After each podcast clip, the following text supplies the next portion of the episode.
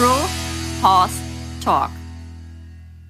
Vor allen Dingen jedes Lächeln, was ich meinem Reitschüler ins Gesicht zaubere, wenn er sich freut, das ist wieder eine Werbung für den Sport. Mhm. Und das sagt mir, oh, da ist die Motivation, da weiterzumachen. Und äh, Welcome everybody zum Pro Horse Talk mit mir, Linda Leckebusch-Stark.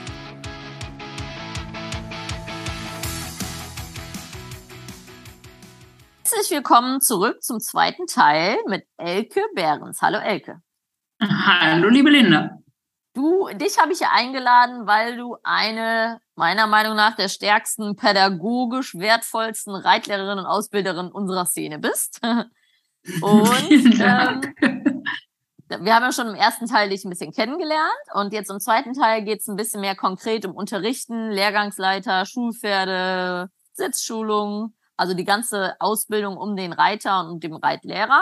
Aber vielleicht fangen wir kurz mal so an. Du bist ja in beiden Lagern unterwegs, klassisch wie Western. Was ist denn für dich der offensichtliche Unterschied und was sind vielleicht die Gemeinsamkeiten?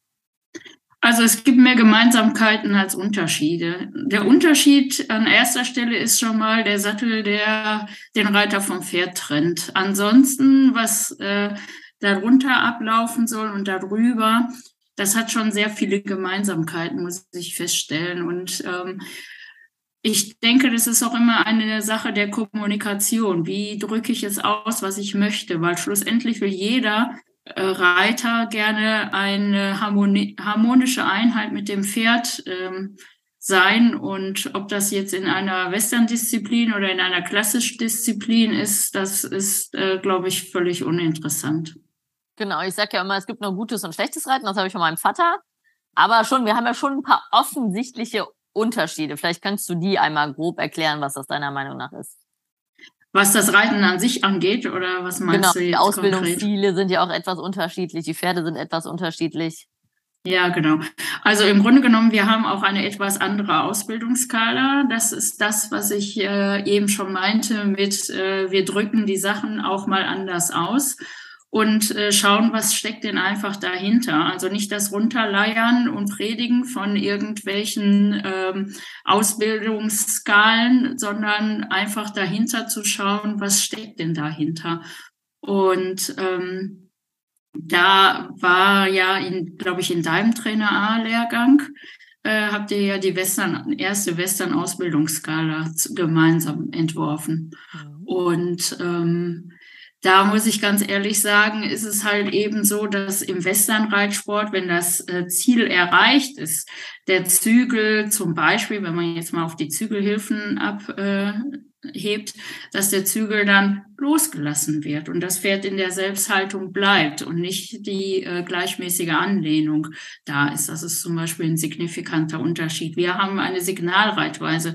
Das heißt, wir sagen einmal Schritt, Trab oder Galopp und dann bleibt es das Pferd so lange in der Gangart wie gewünscht oder bis man was anderes sagt. Und äh, das liegt aber auch an den Lektionen, die äh, man in, in den verschiedenen Reitsportarten hat. Also wenn man jetzt mal die Dressur einfach nur vergleicht mit dem äh, Westernreiten, äh, da ist, in den äh, Leistungsklassen eine schnelle Abfolge von sehr anstrengenden Lektionen, die die Pferde auch ähm, absolvieren müssen. Und äh, aufgrund ihres Gebäudes und der eigenen Aufrichtung braucht das Pferd auch eine gewisse Art der Anlehnung, um das auch alles bieten zu können. Und unsere Pferde sind ja etwas anders äh, gebaut, schon vom Exterieur her. Äh, die Gänge sind nicht ganz so schwungvoll wie ein, wie die von einem Dressurpferd. Und unsere Lektionen in der, Show, äh, in der Horsemanship zum Beispiel werden ja auch äh, relativ zügig hintereinander geritten. Mm, aber äh, sie sind, ähm, ja, ich will nicht sagen, nicht so anspruchsvoll. Das will ich schon so gar nicht äh, zum Ausdruck bringen. Aber brauche nicht so viel Kraft wie die Lektionen im Dressursport. Genau, ich würde sagen, nicht so energetisch und die Pferde haben nicht ganz so viel Körperspannung. Ne? Es ist ja genau. sowieso, wir nenne unsere Quarter immer liebevoll der Labrador, die entspannten, positiven, fröhlichen, aber trotzdem sehr ruhigen und entspannten Pferde. Und äh, gerade die modernen Dressurpferde, es ist natürlich beim Westernsport gibt es auch sehr moderne Typen, die ein bisschen anders sind, aber die modernen Dressurpferde sind ja eher wie so ein Border Collie oder Windhund, die wollen die ganze Zeit. Ne? Und das klassische Pferd braucht ja unheimlich viel Spannungsbogen, um diese elastischen, raumgreifenden Gänge on point präsentieren zu können wogegen das Westernpferd auch am durchhängenden Zügel, natürlich ist ein gut gerittenes Westernpferd auch am Bein und wir können es übers Bein einrahmen und Anführungszeichen versammeln. Aber es ist natürlich schon eine ganz anderer Dampf auf dem Kessel, nenne ich es immer liebevoll, über den Quarter. Die sind da deutlich entspannter wie ein klassisch Pferd. Auf jeden Fall. Ja, und das macht das Westernreiten ja auch aus, ne? Mhm. Das äh, Sitzbequeme. Also wenn ich manchmal die Stute von meinem Mann reite, dann denke ich so, ja super, das macht er aber toll, wie er das so äh, hinkriegt. Wenn da ein bisschen mehr äh, Schwung ist, dann ist das auch schwerer zu sitzen. Klar, wenn die Pferde gut an den Hilfen stehen und so, ist das auch kein Problem. Aber dann bin ich auch ganz froh, wenn ich wieder auf meinem kleinen Quarterhorse daher reiten kann, der jetzt nicht so viel Schwung mitbringt. Ne? Und das ist auch eine Chance für unseren Westernsport. Also wir wollen ja auch ähm, ja, eventuell, eventuell ältere Einsteiger in den äh, Reitsport abholen. Und ähm, jeder bringt körperlich auch so das ein oder andere Zipperlein mit. Und ähm, dann ist der Western-Reitsport ähm, sicherlich äh, ein einfacherer Einstieg, als äh, wenn man ein ganz tolles, äh, hoch ausgebildetes äh, Dressurpferd reiten muss. Also von daher ähm, bietet der Westernreitsport mit den Westernpferden auch dem äh, Anfänger im Sattel etwas mehr Komfort. Wobei natürlich auch äh, Warmblüter, äh, Schulpferde auch sitzbequem sein können, keine Frage. Ja, also gucken, wir sind ja eine, hin? Wir sind ja eine Gebrauchsreitweise und ich sage immer, ein gut gerittenes E-Pferd ist wie ein E-Bike, weil weniger Zügel, weniger Einrahmen, weniger Anlehnung dann muss der Reiter auch nicht so stark ausgebildet sein, weil das ist ja alles, da kommen wir später noch auf den Sitz zu sprechen, das ist die ganzen Hilfen zusammen, ist ja koordinativ höchst anspruchsvoll und ein gutes Westernpferd, das ist ja wie ein Joystick, vorwärts, rückwärts, seitwärts, rechts, links, Schritt, Trab, Galopp und dann funktionieren die, haben eine gute Bremse, ne, die sind einfach zu bedienen vom Gemüt und das ist ganz klar unsere Branche. Also ich glaube, wir bekommen viel Zulauf im Breitensport für die Leute, die einfach nur entspannt nach der Arbeit ein bisschen vor allem ausreiten wollen. Da sind unsere Pferde deutlich geeigneter für, für die schwachen Reiter, würde ich so sagen. Ja, stimmt, weil sie auch in der Richtung ausgebildet werden. Genau. Aber ein gut ausgebildetes Dressurpferd oder Springpferd können das Gleiche leisten. Aber mit den Gängen, die die Pferde haben müssen, um äh, ein, ein gutes Springen meistern zu können oder eine äh, gute Dressuraufgabe, das ist schon sehr, sehr anspruchsvoll für die Muskulatur des Reiters. Das ist ein stetes Anspannen und Entspannen der Muskulatur. Man muss sehr beweglich sein, man muss äh, wunderbar in der Balance sein. Und ähm, da sind die ähm, Gangarten des äh, Warmblüters sicherlich sehr viel anspruchsvoller als die des Westernpferdes. Genau, Westernpferde am flachen Gang sind dann im Endeffekt einfacher zu sitzen, kann man auch sagen. Und einfacher ja. zu bedienen. Jetzt über das Knie gebrochen und alles in Schubladen gedacht, aber es ist schon so, dass es ähm, keep it simple, gerade am Anfang bestimmt vielen Reitern erstmal hilft, dass sie nicht beide Zügel und so dann nur einen Zügel. Oft sieht man es ja bei Reitschülern, wenn die Pferde einhändig reiten können, dass sie viel besser klarkommen wie zweihändig, weil mit zwei Händen, zwei Hände machen verschiedene Sachen. Dann wackelt schon alles wieder mehr. Ne? Ja, ja, genau. Und das ja. ist halt eben auch die Koordination, ne? Ja. die man haben muss. Ja.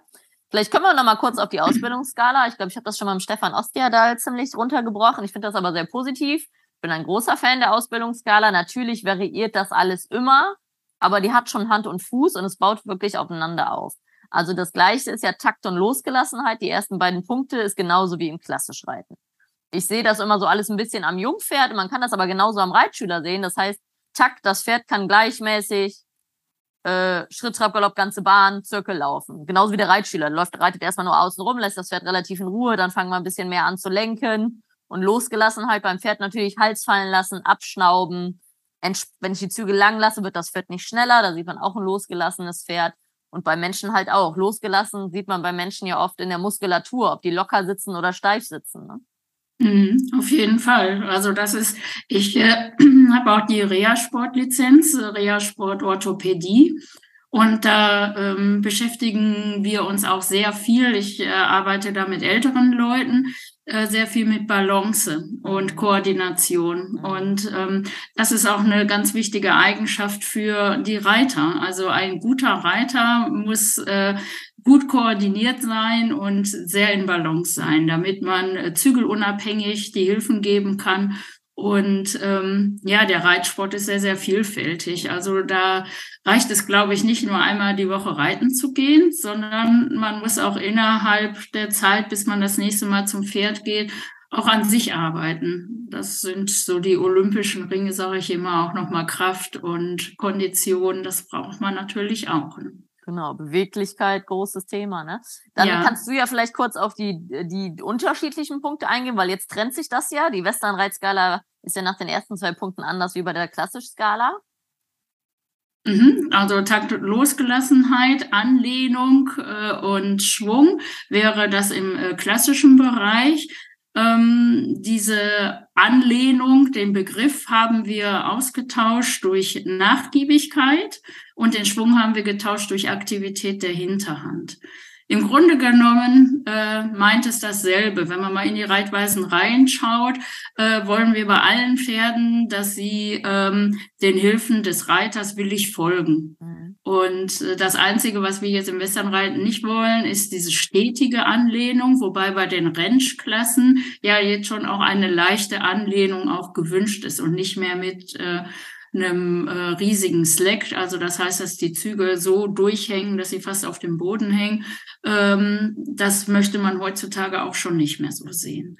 Und ähm, und da denke ich, äh, ist es auch so im Westernreiten noch wichtiger, dass der Sitz ähm, zügelunabhängig ist, weil nur das ist die Grundlage dafür, dass man dann auch mal loslassen kann und den Zügel nicht als heimliche Stütze benutzen muss. Dafür haben wir Westernreit ja im Notfall das Sattelhorn, sage ich immer. Das ist irgendwie ja das Schöne. Ne? Dann Anekdote ja. dazu. Ich habe einen Spanier mir gekauft. Also eigentlich für meine Mutter, aber ich bin ein bisschen verliebt. Dann habe ich so ein Signum Pedal gekauft. Das ist ein Mix zwischen Reitpad und Dressursattel, so ein bisschen Working Equitation Sattel. Und da gibt es kein Horn. Und tatsächlich, als ich mit dem Jungen dann im Gelände war und so, da kam ich mir kurz wie ein Anfänger vor und dann habe ich schon mein Horn vermisst, weil ich Gott sei Dank den Reflex habe, wenn irgendetwas ist, ans Horn zu packen. Das haben ja leider viele Leute nicht. Die ziehen dann am Zügel und stören das Pferd, anstatt ans Horn zu packen. Und äh, das ist wirklich keine Schande, gerade im Gelände und so, wenn man sich unsicher ist, bevor man dem Pferd im Maul zieht, einfach mal ans Horn zu packen. Ich habe dann in die Mähne gepackt. ja, Gott sei Dank. Es gibt ja in der klassischen Reitweise den äh, Maria Hilfsriemen, so hieß er früher. Da genau. gibt es, glaube ich, jetzt einen anderen Fachbegriff.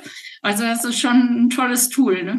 ja, und es ist auch keine Schande, das zu benutzen. Ne? Viele denken, Dafür das ist, ist es da. oder so, aber äh, auch bei Jungpferden, wenn wir irgendwie merken, es wird kritisch, mal kurz Hand ans Horn und dann geht's auch wieder weiter. Ne? Genau. Mhm. Sehr schön, ja. Genau, ja, und dann äh, Schwung und Aktivität der Hinterhand. Ne? Ähm, es ist tatsächlich so, also ein, ein klassisches Pferd ähm, bringt natürlich von sich aus sehr viel mehr Schwung mit mhm. in den einzelnen Gangarten. Mhm. Und ähm, das Westernpferd, hatten wir gerade gesagt, hat eher flache Gangarten. Nichtsdestotrotz um gesund erhalten zu werden für das Pferd oder um das Pferd gesund zu erhalten, ähm, braucht man eine aktive Hinterhand.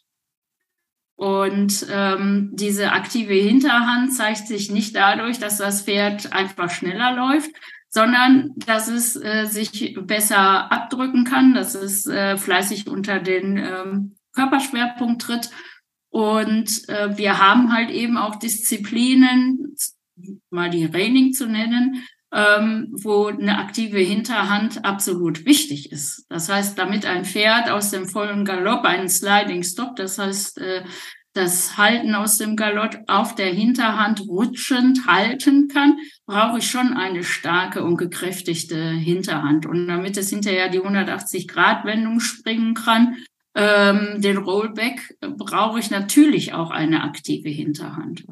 Brauche ich aber auch im Trail, damit das Pferd die Stangen nicht berührt. Mhm.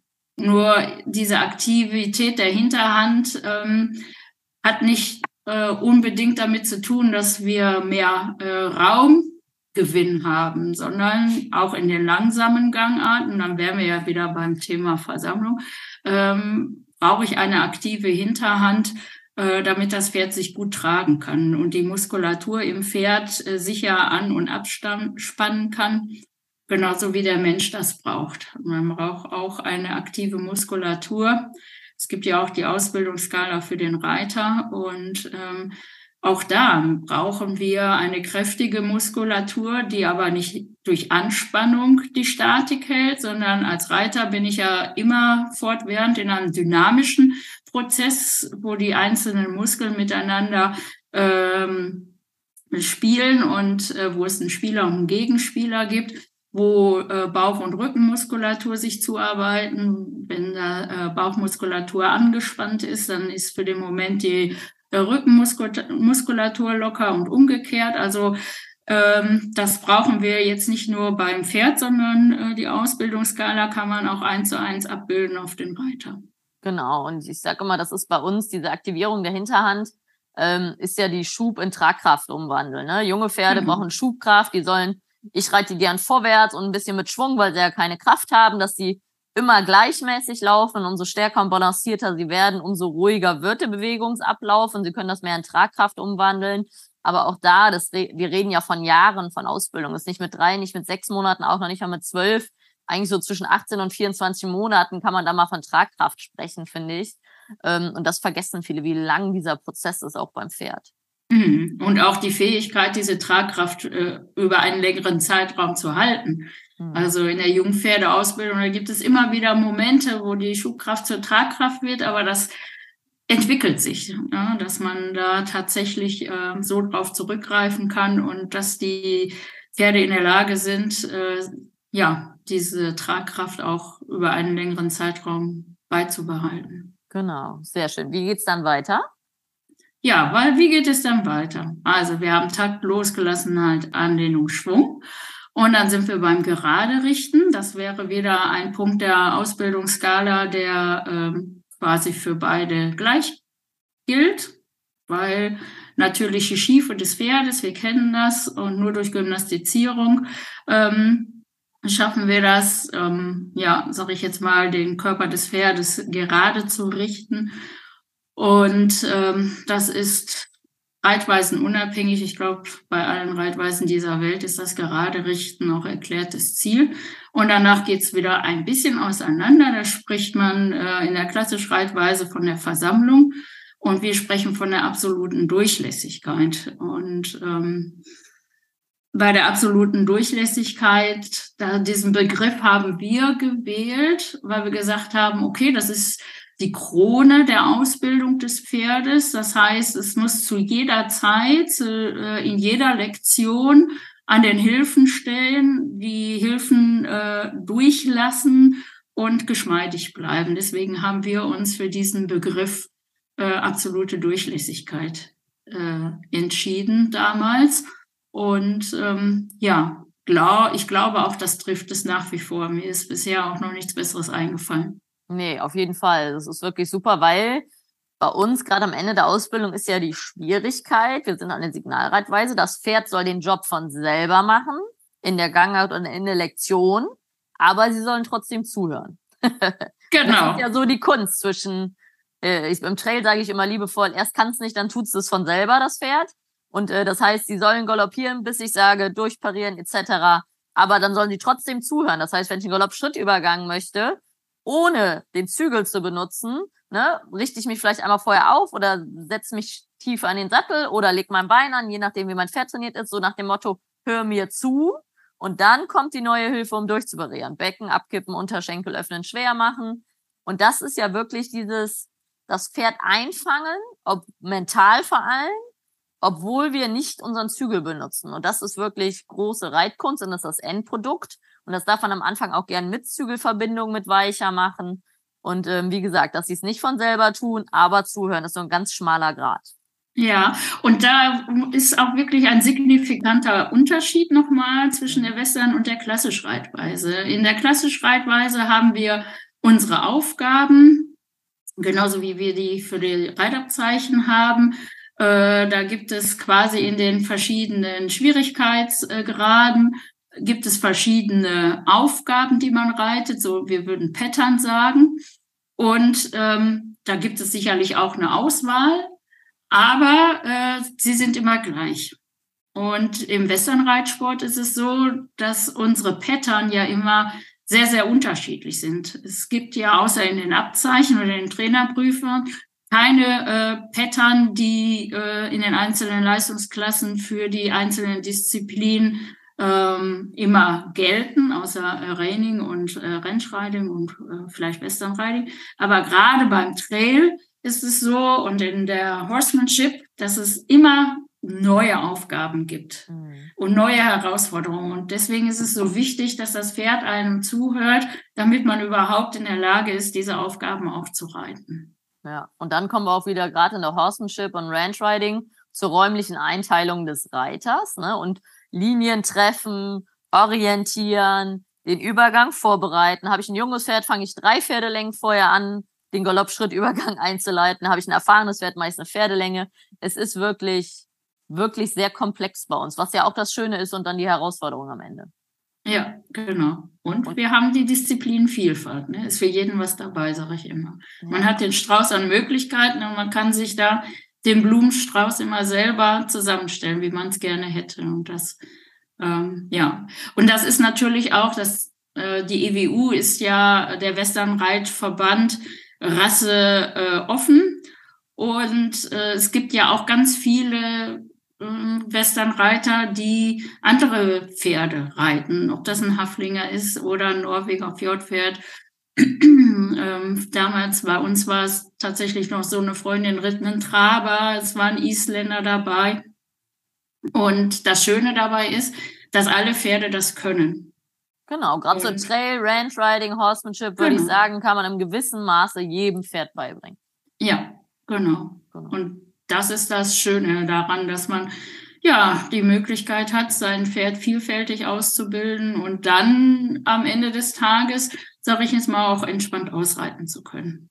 Genau, auf jeden Fall. Was halt wirklich bei uns das große Credo ist, ist die zügelunabhängige Reitweise und zum durchhängenden Zügel zu kommen. Und das finde ich wirklich, ist auch wirklich ein schönes Tool, um dem Pferd immer direkt ein positives Feedback zu geben. Ne? Also mhm. zum Beispiel mache ich Galopparbeit und der Zirkel funktioniert gut, dann galoppiere ich mal eine halbe Runde am durchhängenden Zügel und gehe auf der anderen Seite wieder um den Zirkel und arbeite nochmal an Stellung und Biegung. Und das ist was, ich äh, habe ja gerade den jungen Spanier und den versuche ich jetzt in der Aufrichtung zu reiten, ne? weil ich mir gedacht habe, wenn ich ihn jetzt ganz runter reite, kriege ich ihn nie wieder hoch, was da glaube ich ein bisschen so ist. Und ähm, da merke ich, dass du nur einen Zentimeter als Feedback hast. Du kannst ja nicht ganz lang lassen, weil dann ist er weg. Ne? Also dann, mhm. dann ist er, ich lasse ihn zwischendurch auch ganz lang, dass er sich abstrecken kann und vorwärts, abwärts läuft und unterbreche den Zügelkontakt. Aber dann rahme ich ihn wieder ein, hole ihn wieder hoch, versuche ihn wie ein Täfelchen Schokolade oben zu halten. Und ich bin jetzt kein unerfahrener Reiter, ich bin zwar unerfahren in der Aufrichtung, aber da sieht man mal, in was für Zentimetern Bereichen man da arbeitet mit falsch ignorieren, richtige belohnen, positives Feedback geben. Und das ist bei unseren Westen, Westernpferden, wo ich mal zwischendurch liebevoll den Zügel wegwerfen kann, finde ich doch deutlich einfacher. Ja, obwohl ich glaube, ein Markenzeichen von dir ist auf jeden Fall, dass du alle Pferde auch äh, wunderbar bergauf galoppieren kannst, auch wenn die sich vorwärts, abwärts strecken. Also wenn man da Bilder sieht, äh, da bist du übrigens mein großes Vorbild, dann denke ich immer, ja, so möchte ich das auch können wie die Linda. Das ja, dass die Pferde danke. sich alle sehr gut selbst tragen und in einer natürlichen Aufrichtung auch sind. Und ähm, ja, und wenn wir dann bei der Trainerausbildung sind, dann äh, müssen wir natürlich Ideen haben, das, was du schon sagst. Ne? Wir müssen uns jedes Mal reflektieren, ist das, was ich jetzt vorhabe, die Übung, das Richtige für das Pferd mhm. und für den Reiter, wenn man denn dann als Reitlehrer unterwegs ist. Ne? Also man muss seinen Rucksack schon gut gepackt haben, damit man aus dem Rucksack der Möglichkeiten immer wieder eine neue Übung herausholen kann, um das Richtige äh, für das Pferd entsprechend auch zu finden und für den Reiter. Ja, und, das äh, ist das auf jeden ist Fall sehr komplex bei uns. Ne? Ja, genau. genau. Und da haben wir mehr Herausforderungen, glaube ich, als in der klassischen Reitweise. Ja, bei uns gibt's mehr Optionen im positiven Sinne, was natürlich die Sache auch manchmal etwas komplizierter macht. Ja, du hast vorhin noch erwähnt, die Ausbildungsskala des Reiters. Vielleicht kannst du die noch einmal, schneiden wir die noch kurz an, dann haben wir alle drei. Ja, ich, im Grunde genommen, wir haben es ja schon ähm, kurz besprochen. Also wir haben auch, ein Reiter braucht ein Taktgefühl. Ja, also it uh, takes two to tango. Also man braucht auch, damit das ein harmonisches äh, Zusammenspiel ist, muss der Reiter auch äh, ein Gefühl für Takt und Rhythmus haben. Das kann man durch verschiedene Medien auch äh, ähm, kann man das unterstützen, ob das jetzt mal Musikreiten oder sowas in der Richtung ist. Ähm, das ist äh, eine unbedingte Voraussetzung. Die Losgelassenheit kann man auch eins zu eins äh, übernehmen. Das habe ich gerade schon angesprochen. Das ist einmal die mentale Losgelassenheit. Das heißt also, der ganze Gedankenmüll, den ich habe, den kann man getrost am Parkplatz vor der Reitanlage im Auto lassen und äh, kann sich dann freien Sinnes äh, dann auf sein Pferd konzentrieren. Das ist also das, was den Sport auch ausmacht, dass man mal den Kopf frei kriegt und alles um sich herum vergessen kann. Und natürlich auch die äh, physische Losgelassenheit. Das heißt also, die Muskulatur muss locker sein, ähm, frei von äh, Spannung. Die Gelenke müssen gut beweglich sein. Beweglichkeit ist da das äh, Stichwort. Dann haben wir auch äh, noch die Balance, ja, das Rhythmusgefühl. Also das sind alles Dinge, die zur Ausbildungsskala des Reiters gehören. Mhm. Und natürlich eine Kondition, ja. Also Reiten, viele sagen, ja, du sitzt ja nur mal auf dem Pferd, ja, wunderbar, dann möge man sich gerne mal hinsetzen, Platz nehmen, mal eine Runde traben und galoppieren und dann guckt man mal am nächsten Tag, wie viel Muskelkater man hat. Mhm. Also es ist tatsächlich ein dynamischer Prozess wo die Muskulatur des Menschen äh, miteinander korrelieren muss. Das ist ein Abspannen, Anspannen der Muskulatur. Man äh, muss die Wirbelsäule aufrecht halten, damit sie frei schwingen kann. Und ähm, ja, das, äh, da braucht der Reiter auch eine gewisse Sportlichkeit. Auf jeden Fall. Also ich bin ein großer Fan von Aufsteighilfen, die soll man auch benutzen. Ja. Aber so Grund als Kriterium, wenn man nicht hoch käme, ohne Aufstieghilfe auf ein normales Pferd mit Sattelhorn, was gut gegurtet ist, sollte man generell ein bisschen an seiner Fitness arbeiten, sage ich immer. Ne? Also wenn ich dann wie so Nasser sagt, drei Stunden an der Seite hänge, dann muss man da vielleicht auch noch ein paar Übungen und den Übungen ein bisschen sportlicher seinem Pferd zuliebe werden. Wie mhm. gesagt, ich finde es super, nutzt sie, ist gut für den Rücken vom Pferd und Reiter. Aber so als Grundvoraussetzung ist es gut, wenn man diese hätte, diese Sportlichkeit, um aufs Pferd zu kommen.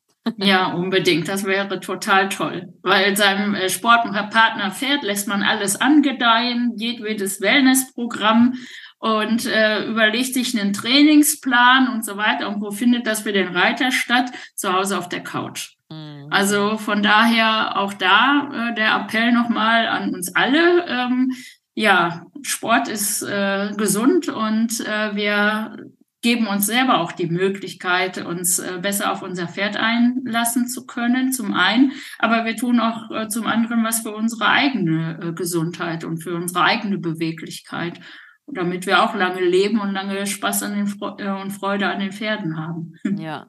Ich hatte jetzt letztens noch die Situation, dass ein Pferd unter mir in der Halle sich erschrocken hat und ein Rollback gesprungen ist. Also quasi 180 Grad Drehung und sofort wieder weg, aber innerhalb von einer Millisekunde. Also und das ist ja das klassische Beispiel. Ich muss locker sitzen, dass ich nicht neben dem Pferd sitze. Ich muss aber die Knie schließen, dass ich auch nicht neben dem Pferd sitze. Und um dann wieder loszureiten, muss schon wieder locker im Becken mitgehen. Also Reiten ist so unheimlich komplex. Das ist natürlich bei mir alles automatisiert, weil ich sehr viel geübt habe schon. Oder auch ähm, meine Schwester und ich sind sehr gut darin, wenn mal ein Pferd stolpert, was ja selten passiert. Wir haben beide den Reflex, Füße aus dem Bügel, Hand ans Horn. Ja. Und manche Leute, selbst wenn sie sich das vornehmen, bis sie diese Idee haben, steht das Pferd schon wieder oder liegt. Weil viele sieht man dann, die ziehen in dem Moment am Pferd, stören das Pferd und dann fällt es auch. Deswegen toi toi toi, mit mir sind bis jetzt kaum Pferde gefallen, weil ich die Gabe habe, das Pferd nicht zu stören und mich am Sattelhorn festzuhalten. Ne? Mhm. Und das ist ja wirklich, das sind ja Millisekunden, wo du gar nicht nachdenken kannst, wo du einen Reflex haben musst. Und der Reflex bei vielen Reitern ist ja, sich zu verkrampfen, Unterschenkel anlegen, den ganzen Oberkörper anspannen und dann macht das Pferd einen Hopser und man sitzt gefühlt in der Luft, weil das Pferd unter einem weg ist. Ne? Ja, ja, ja, man muss reaktionsschnell sein, ne? genau. Ja, ja. ja und äh, die Muskulatur sehr stark differenzieren können. Genau. Ja. Und ich persönlich bin so ein totaler Fan von tiefen Absätzen. Ich sage immer, wenn ich irgendwann Richter werde und jemand kommt mit hochgezogenen Absätzen in die Prüfung, kann er gleich wieder rausreiten, weil er ja nicht locker sitzt, wenn du so die Muskeln äh, angespannt hast. Ähm, dann fangen wir doch einfach mal kurz mit dem Reitersitz an. Was ist für dich ein guter Reitersitz oder was sind so grobe Linien, die sich jeder denken kann? Ja gut, also die äh, groben Linien auch äh, nach Richtlinien, das ist Ohr, Schulter, Hüfte, Absatz, eine gerade Linie, das heißt der aufrechte Reiter. Äh, wobei man da auch nochmal differenzieren muss, das darf jetzt nicht dazu ähm, darin enden, dass der Reiter dabei ins Hohlkreuz geht. Also das Becken muss locker abgekippt sein dabei, damit man in sämtliche äh, Richtungen mit dem Becken der Bewegung des Pferdes folgen kann. Und dann hat man da diese eine Linie noch Ellbogen, Reiterhand, Pferdemaul, auch als äh, schöne Linie, ähm, die dann dazu da dient, äh, dass man eine ja, störungsfreie Kommunikation mit dem Pferdemaul hat, wobei der Zügel nicht unbedingt dieser Linie folgen muss. Das heißt also, wenn ich am langen Zügel reite mit Slack, ähm, dann darf der Zügel auch gerne durchhängen, aber diese Linie bleibt äh, erhalten. Warum ist das äh, so wichtig? Wir ähm, rahmen quasi mit den Oberarmen unseren Oberkörper ein und geben dann dem Oberkörper dadurch auch Stabilität. Und der Ellbogen erlaubt es einem, dann auch in der Bewegung des Pferdes mal nach vorne äh, mitzuschwingen und äh, nach vorne vorzugeben und äh, entweder als Feedback für das Pferd mal eben vorlassen. Und ähm, ja, das ist äh, auch eine wichtige Linie. Und wenn man die Pferd-Reiter-Kombination von hinten beobachtet, sollte man darauf acht geben, dass beide Schultern auf gleicher Höhe sind, äh, dass man in der Mittelpositur äh, gerade bleibt und äh, ja und die Füße auf gleicher Höhe und das Becken auf gleicher Höhe ist. Also kein Einknicken in der Hüfte, sondern quasi, wenn man sich so ein Türmchen vorstellt, ne, dass alle Bausteine schön aufeinander stehen. Genau, also von hinten die gerade Wirbelsäule nenne ich es immer ein bisschen, ne? Genau. so leicht. Und ähm, das mit den Händen bin ich absolut d'accord, weil man sieht viele gestreckte Arme und dann wackelt alles immer unheimlich, sage ich. Also wenn ich galoppiere und mit gestreckten Armen vorne versuche, das Pferd durchs Genick zu stellen, dann ist es unheimlich schwer von der Muskulatur, gerade wir Frauen, einen ruhigen, weichen Hand und Arm zu haben. Deswegen, wenn man leicht die Arme winkelt und auch an Oberkörper anlegt, dann kann man die Hände stabilisieren und auch besser hinfühlen. Tiefe Hände sind immer etwas ruhiger, aber gewinkelt. Hohe Hände haben ein bisschen mehr Gefühl. Aber wichtig ist, ich sag gerade so viel unsere Mädels, die auszubildende Jungpferde reiten, wenn die irgendwie ein bisschen zappeln, Hände ein bisschen tiefer und stabil und Ruhe reinbringen. Ne? Weil manchmal sieht man unheimlich diese gestreckten Arme und wackelnde Hände und wackelnde Ellenbogen und dementsprechend wackelt auch alles beim Pferd im Maul dann. Ne? Es mhm. geht um mhm. das Stabilisieren. Und das mit dem Becken fand ich auch super. Es gibt ja diese Linie von der Seite und du hast ja auch gesagt, das Becken abkippen, damit es flexibel ist, eher als ins Hohlkreuz. Das machen ja viele, die sitzen dann eher auf dem Schambein wie auf dem Steißbein. Und da persönlich würde ich auch immer sagen, lieber ein bisschen die Unterschenkel minimal vor der Linie und das Becken hinter der Linie wie umgekehrt und wirklich von hinten nach vorne im Pferd sitzen. Natürlich elastisch und mitgehen, aber ich sag relativ vielen Reitschülern auf den Hosentaschen sitzen vom Bild, weil viele so im Hohlkreuz sitzen, gerade wenn sie Angst haben oder nervös sind. Ja, ganz genau. Ja, und das ist einfach so die Abweichungen im Sitz, wodurch kommen die? Ähm, grundsätzlich meistens durch Situationen von außen. Also entweder ist das Pferd nicht nachgiebig oder steht nicht an den Hilfen oder schwingt nicht gut durch den Rücken. Und dann ist es natürlich auch für einen Reiter schwer, das äh, im Gleichgewicht zu sitzen. Ne? Mhm. Oder man hat Situationen äh, wie zum Beispiel Scheuen oder Wegspringen, dann äh, ändert sich sowieso alles. Aber in dem Moment, wo man äh, quasi tief im Pferd sitzt, äh, im Sinne vom Becken abgekippt, hat man auch eine gute Chance beim Pferd zu bleiben, auch wenn es mal einen Rollback springt. Genau, genau. Dann ist ja noch großes Thema Bügellänge. Ich finde, empfinde es persönlich, dass viele Leute zu lange Bügel haben, wo sie den Absatz nicht runterfedern können. Ich persönlich mit vielen Jungpferden habt ihr auch gern ein bisschen kürzer, um wirklich Halt zu haben. Weil ich sage immer, wenn der Absatz nicht tief geht, also wenn der Absatz ganz unten ist, muss immer noch ein leichter Winkel im Bein sein. Wenn der Absatz ganz unten ist und das Bein ist kerzengerade, nenne ich das immer liebevoll Fishing vor Bügel und dementsprechend sind sie auch schnell weg, je nachdem. Mhm. Auf jeden Fall. Also es gibt nicht die Bügellänge. Also da muss ich unterscheiden. Bin ich im Gelände unterwegs, reite ich ein junges Pferd, dann habe ich vielleicht die Bügel ein bisschen kürzer. Äh, oder möchte ich äh, vielleicht mal selber ein bisschen tiefer nochmal im Pferd sitzen, dann mache ich mir die Bügel vielleicht etwas länger. Also es gibt für die Bügellänge kein Geheimrezept. Das muss auch, wie alles auch zum Körper passen und zum Gangmaß des Pferdes. Mhm. Und ähm, ja, und da ist es auch nochmal ganz wichtig, dass äh, zum Beispiel die Hüftbeuger äh, beim Reiter auch ähm, gut dehnbar sind, weil wir haben ja das Pferd äh, zu umrahmen quasi. Und äh, das ist ja der Spreizsitz. Und dann brauchen wir wir müssen ja nicht nur um das Pferd herum sitzen und den Sattel, sondern äh, wir müssen ja unsere eigene Muskulatur, die macht da ja auch noch mit, äh, die Oberschenkelmuskulatur, die innere. Und äh, da ist es halt eben auch wichtig, dass da die Muskulatur so weich ist, dass ich das Bein an das Pferd heranschmiegen kann oder an den Sattel. Mhm. Und ähm, deswegen bin ich ein großer Verfechter für den Sport. Also es muss nicht sein, dass ich mich jetzt vor dem Sport unbedingt so aufwärme, obwohl wintertags wäre es tatsächlich schön. Aber man sollte auf jeden Fall noch irgendwo eine Ausgleichssportart machen oder ein Sportprogramm nebenbei, äh, wo ich meine Muskulatur trainieren kann und äh, auch die Kondition verbessern kann, damit ich äh, die besten Voraussetzungen auch für mein Pferd bilde, damit es mit mir nicht so viel Last und Mühe hat. Hm, auf jeden Fall. Also wenn man beweglich ist und locker sitzt, das hilft dem Pferd auf jeden Fall.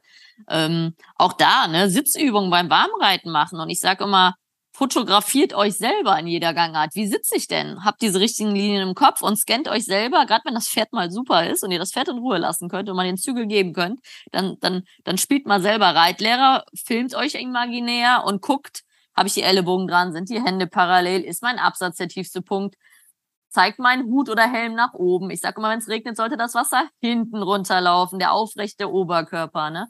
Und da finde ich, ähm, dass viele Leute unheimlich viel an ihrem Pferd arbeiten, aber nicht an sich. Ja, und manchmal ist wirklich der Schlüssel zur Lektion ist der Sitz. Und äh, meistens ist es so, wenn mir selber was nicht gelingt, dann mache ich mal eben eine kurze Pause im Schritt und denke mal drüber nach, wo ich gesessen habe oder welchen Schenkel ich angespannt habe oder wo ich mich im Handgelenk festgemacht habe. Da hat ja jeder so seine eigenen Baustellen. Und wenn man da mal einen eigenen Körperscan macht und äh, mal guckt, ähm, also ich habe zum Beispiel das Thema, wenn irgendwelche Sachen nicht funktionieren, da kralle ich mit den Zehen in den Schuhen, das weiß ich, das äh, ist irgendwie von mir ein Reflex und immer wenn was nicht funktioniert, dann mache ich so einen Körperscan. Hallo Zehen, wo seid ihr? Ach, Spreizen. Mhm. Und ähm, dann klappt es meistens auch äh, direkt im Anschluss besser. Also Gelenke in Endstellung, egal ob es das Handgelenk ist oder die Fußgelenke, und da sind wir wieder bei, beim Bügelmaß, ähm, sind immer dafür da, dass sie den Körper blockieren und äh, das Schwingen der Muskulatur nicht mehr durchlassen. Und darauf äh, sollte man sich selber mal immer scannen und gucken, was machen die Handgelenke, sind die locker, äh, was machen äh, die Hände, die Zügelfäuste? Ich meine, FN sagt, den Daumen dachförmig auf die Zügelfaust legen. Das äh, ist schon ein guter Tipp, um halt eben auch die äh, Finger quasi äh, locker zu behalten und da nicht in irgendeine Verspannung zu kommen. Und da gibt es noch ganz viele andere Tipps. Ich äh, habe damals auch eine Ausbildung gemacht, Reiten als Gesundheitssport, das im Sinne der Prävention. Und ähm, das heißt heute etwas anders. Ähm, Gesundheit, Sport mit Pferden, glaube ich. Aber das, äh, der, der Punkt dahinter ist immer, dass man den Reiter auch körperlich fit machen muss, mhm. um zu vermeiden, weil viele sagen, ja, Reiten ist nicht gut für die Bandscheiben. Nein, ganz im Gegenteil. Ähm, die Dynamik des Sitzens auf dem Pferd ermöglicht dem Körper äh, genauso dynamisch zu sein, beweglich zu bleiben. Die Bandscheiben äh, werden sich auseinanderdrücken äh, und zusammenziehen wie so ein Schwamm und sich dann daraus dann auch entsprechend ernähren. Und ähm, es ist für die Gesundheit schon einträglich, äh, wenn man gut zu Pferde sitzt und wenn man sich durch das Pferd bewegen lässt und noch zusätzlich halt eben Gymnastik macht. Genau, ich sage immer, ein gutes Pferd am Tag ist gesund. ja, genau. ja, ich habe ja das Vorteil als Western-Trainer, glaube ich. Unsere Pferde haben ja weniger Schwung etc. Ist, glaube ich, ähm, ich glaube schon, dass ein klassisch Bereiter diesen Schwung sitzen und arbeiten muss, da deutlich mehr Druck auf der Bandscheibe hat wie ich Westernreiter. Deswegen werde ich da, glaube ich, ein bisschen älter hoffentlich. toi, toi, toi. Toi, toi, toi. Nee, deswegen unser Appell an die Reiter. Macht mal ein paar Sitzübungen bei meinem Ratten. Stellt euch mal in die Bügel, also leichter Sitz. Ne, macht mal die Füße aus den Bügeln, rollt mal die Schultern zurück, scannt euch selber. Und was ich ganz gern mache, gerade mit klemmigen Pferden im Galopp, ist ähm, einen leichten Sitz in Galopp gehen. Und dann kann man ja, ich sage immer aus Spaß, so leicht, leicht haben im Galopp, ne? Also mit hoch und runter wippen, ne? Aber man muss halt so locker mitgehen und mit tiefem Absatz und stabilen Knien. Und äh, es ist einfach wirklich ähm, Natürlich sagt der Reitlehrer das euch, aber sagt es euch auch mal selber. Ja, ganz genau. Und da gibt es ganz viele Programme und tolle Sachen, die man machen kann. Ähm, und das, da braucht man nicht unbedingt immer irgendwelche Bälle, die man benutzt, sondern äh, man kann auch einfach mal mit der Sitzform spielen, mal in den leichten Sitz gehen oder in die Bügel richtig in die Bügel stellen oder aus dem leichten Sitz in so eine Art äh, Remonte-Sitz zu gehen, also nicht ganz wieder zum Sitzen zu kommen, sondern nur leichten, sachten Kontakt mit der Sitzfläche zu haben, bevor man wieder Platz nimmt im Sattel. Also da mal die Sitzform variieren, mit dem Oberkörper viel zu weit äh, nach vorne oder viel zu weit nach hinten gehen um halt eben die Mitte zu finden, den Moment abzupassen und zu erspüren, ähm, wo das Pferd unter einem am besten arbeitet. Und ähm, ja, dafür braucht man dann überhaupt nichts anderes als äh, nur ein bisschen Körpergefühl und die Idee, auch äh, ja mal mit dem Körper zu spielen und mal mit Übertreibungen die Mitte zu finden. Genau, aber da gilt halt auch hinfühlen, nicht immer nur aufs Pferd gucken, sondern fühlen, wo ist mein Absatz, ne? wo bin ich entspannt, wo bin ich angespannt, wo fühle ich mich wohl, wo fühle ich mich unwohl. Also auch mhm. mal wirklich sich selber scannen und reflektieren. Mhm. Und dafür, und das ist ja auch nochmal bei der Trainerausbildung wichtig, dass die Trainer auch Ideen haben, dass in den Kursen Sitzschulungen gemacht werden. Ähm, da gibt es auch ganz viele, die sich für die Trainerkurse anmelden, die Physiotherapeuten sind. Da kann man auch eine ganze Menge mitnehmen und äh, noch andere Übungen halt eben auch kennenlernt. Und da mal Yoga und Reiten ist zum Beispiel auch sehr, sehr modern, äh, kann ich auch nur befürworten. Das äh, hilft auch. Also da noch viele andere Sachen machen, die helfen auf jeden Fall, dass man selber als Reiter äh, beweglich bleibt und ähm, ja, dem Pferd die Möglichkeit gibt, äh, unter dem Reiter auch äh, harmonisch zu laufen, weil der Reiter sich einfühlen kann und dem Pferd nicht im Wege sitzt. Genau, auf jeden Fall. Ja, sehr schön. Jetzt haben wir schon mal grob so unseren ganzen Ansatz besprochen. Jetzt kommen wir mal noch mal ein bisschen Richtung diese Trainerschiene und was in der Trainerschiene gelehrt wird. Vielleicht willst du einmal kurz für die Leute, die es nicht kennen, was ist die Trainerschiene? Was meine ich damit? Ähm, ja, nach dem normalen Reitabzeichen ist der erste Einstieg in die Trainerlaufbahn der Trainerassistent. Ähm, da geht es halt eben darum, der, das sagt der Name schon, ähm, Reitschüler zu begleiten, zu beaufsichtigen, äh, von der Stallgasse bis in die Halle, also quasi der Umgang mit dem Pferd, äh, das Ausrüsten des Pferdes, damit man äh, reitfertig ist und äh, kleine Übungen an der Longe im Schritt, Trab und Galopp. So, das ist so der Einstieg. Wenn einem das Spaß macht und sagt, ach ja, das gefällt mir ganz gut, dann kann man äh, das Abenteuer Trainer C wagen. Das ist die erste Lizenzstufe, die man äh, in allen Sportarten ähm, äh, erlangen kann. Das ist die Einstiegsqualifikation. Und ähm, das ist ein sehr breit gefächertes Feld. Da geht es äh, um äh, Pferdehaltung, äh, Pferdegesundheit. Ähm, da geht es um die Reitlehre und Sportlehre, Sportpädagogik äh, und all diese ganzen Sachen. Also das ist schon sehr, sehr intensiv. Deswegen ist es sinnvoll, bei den anderen Reitabzeichen auch äh, gerade die Bereiche Pferdehaltung, Pferdekunde, Pferdegesundheit so zu verinnerlichen, dass man nicht dafür den Trainerkurs auch noch lernen muss. Weil der Trainer C-Kurs ist zwar die Einstiegsqualifikation, ist aber ähm, das breit gefächertste Feld der gesamten äh, Trainerausbildung, weil da legt man in allen Bereichen die Grundlagen und äh, für die Menschen, für die das völlig neu ist, auch im Bereich der Pädagogik, ähm, das ist schon sehr, sehr anstrengend. Und dann kommt nämlich noch hinzu, dass man nicht selber nur einigermaßen adäquat reiten sollte, um sich dieser Herausforderung zu stellen.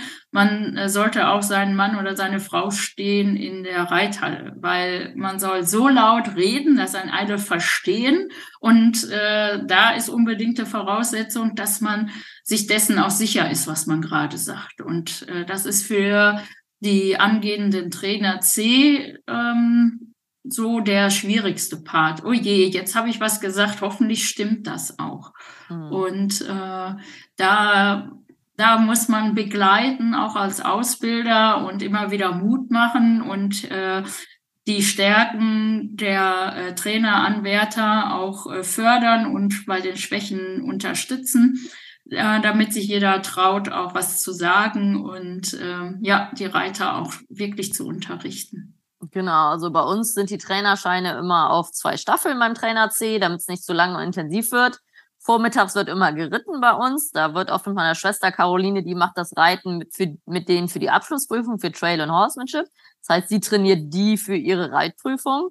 Und dann übernehme ich äh, in der Unterrichtserteilung, wie du es vorhin genannt hast, oder wie es genannt wird. Das ist dann das Reitlehrer spielen, nicht spielen, sondern äh, mimen. Ne? Das heißt, die Schüler unterrichten sich gegenseitig, weil das ist ja eine Reitlehrerausbildung. Das heißt zwar Trainerschein, aber im Endeffekt geht es darum, Reitlehrer auszubilden. Und das ist wirklich, wie du sagst, der intensivste Teil, weil die werden dann, die kriegen zwei, drei Reitschüler, müssen sich ein Konzept entwickeln, was zusammen entwickelt und bearbeitet wird, müssen sich in die Halle stellen und Reitunterricht mit denen machen. Ne? Und da, wie du gerade sagst, ist oft die Stimme ein Problem.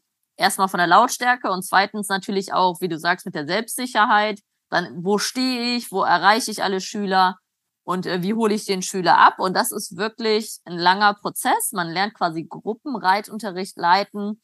Und das ist äh, eine tolle, tolle Sache. Nachmittags ist dann immer Theorie dazu. Aber es ist sehr intensiv und man lernt sehr viel. Und mir hat es unheimlich viel gebracht, weil ich halt Einzelunterricht geben konnte und gut reiten, aber das in Worte zu fassen und den Schüler zu erreichen, das ist natürlich eine ganz andere Nummer. Mm, auf jeden Fall. Also Sicherheit, Unfallverhütung ist das Allerwichtigste, alle zu sehen, alle äh, im Blick zu haben, auch den Blick zu haben für äh, Gefahrenquellen, die in der Reithalle lauern, also zum Beispiel abgelegte Jackendecken auf der Bande, kann man prima mitnehmen mit der Stiefelspitze, super, freut man sich, wenn die dann am Pferd hängen. Also, äh, oder irgendwelche Schubkarren oder irgendwas, Equipment, was so rumstehen kann. Also da auch ein Auge für zu haben, zum einen. Und zum anderen aber auch jeden zu sehen und jeden Reitschüler dort abzuholen, wo er steht. Und ähm, ja, das, äh, das ist ein, äh, ja, das ist die der größte Brocken in der Trainer C-Ausbildung. Ja, ich habe immer von dir zitiere ich immer den Spruch: Alle haben bezahlt. Also wenn du drei Reitschüler hast, sollen alle drei was lernen und gefördert werden. Und das ist dann Richtung Trainer B und A, wird dann mehr differenziert zwischen den verschiedenen Leistungslevel, obwohl sie zusammen in der Halle sind. Das ist dann mhm. der große Unterschied, dass natürlich anspruchsvollere Übungen sind, aber auch, dass der Reitlehrer mehr differenzieren kann, obwohl er drei verschiedene Leute hat auf drei verschiedenen Levels, die alle individuell zu fördern. Und das macht es dann richtig spannend. Ne? Ja, auf jeden Fall. Und ähm, ja, es macht natürlich auch Spaß, diese Unterrichtskonzepte zu planen. Also auf dem Papier mal vielleicht als allererstes eine kleine Skizze zu machen. Wir haben damals diesen Trainingsbaum entworfen, wo man äh, quasi über den Stamm in der Mitte ähm, diesen Unterricht äh, plant, was ist, äh, was ist vorhanden. Da sehe ich die Wurzeln des Baumes, das sind meine Pferd-Reiter-Kombinationen die ernähren diese Unterrichtseinheit, sprich den Stamm, äh, was ist äh, mein Nahziel, was ist mein Ist-Zustand und was ist mein Nahziel, was will ich erreichen. Und dann kommt man in die großen Äste, das äh, sind dann äh, die einzelnen Teilziele, die man erreichen muss, damit man das Nahziel erreicht. Und von was du gerade ansprachst, das sind schon die kleinen Verästelungen in der B- und in der A-Lizenz, äh, dass man da differenziert auf die einzelnen äh, Pferdreiterkombinationen noch eingeht. Also genau. in der genau. C-Ausbildung ist es das gemeinsame Ziel, was man äh, erreichen möchte. In der Gruppe äh, für alle gleich und äh, in der B- und A Lizenz bleibt man beim Thema, aber da geht man differenziert auf die einzelnen Pferd-Reiter-Kombinationen ein und formuliert für die dann ein entsprechende Nahziel. Und äh, das macht die ganze Angelegenheit sehr, sehr interessant. Und da lerne ich auch als Ausbilder immer wieder von meinen Teilnehmern, also was, wie viele Ideen da sind.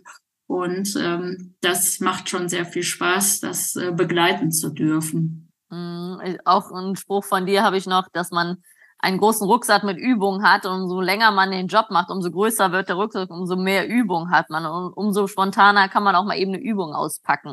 Und das ist ja mhm. als Reiter das Gleiche, ne? Erst habe ich einen kleinen Rucksack mit fünf Übungen und dann sind zehn und 15, 20 und umso erfahrener ich bin, umso schneller weiß ich, ich brauche jetzt die Übung für diese Pferd-Reiter-Kombination oder für das Pferd.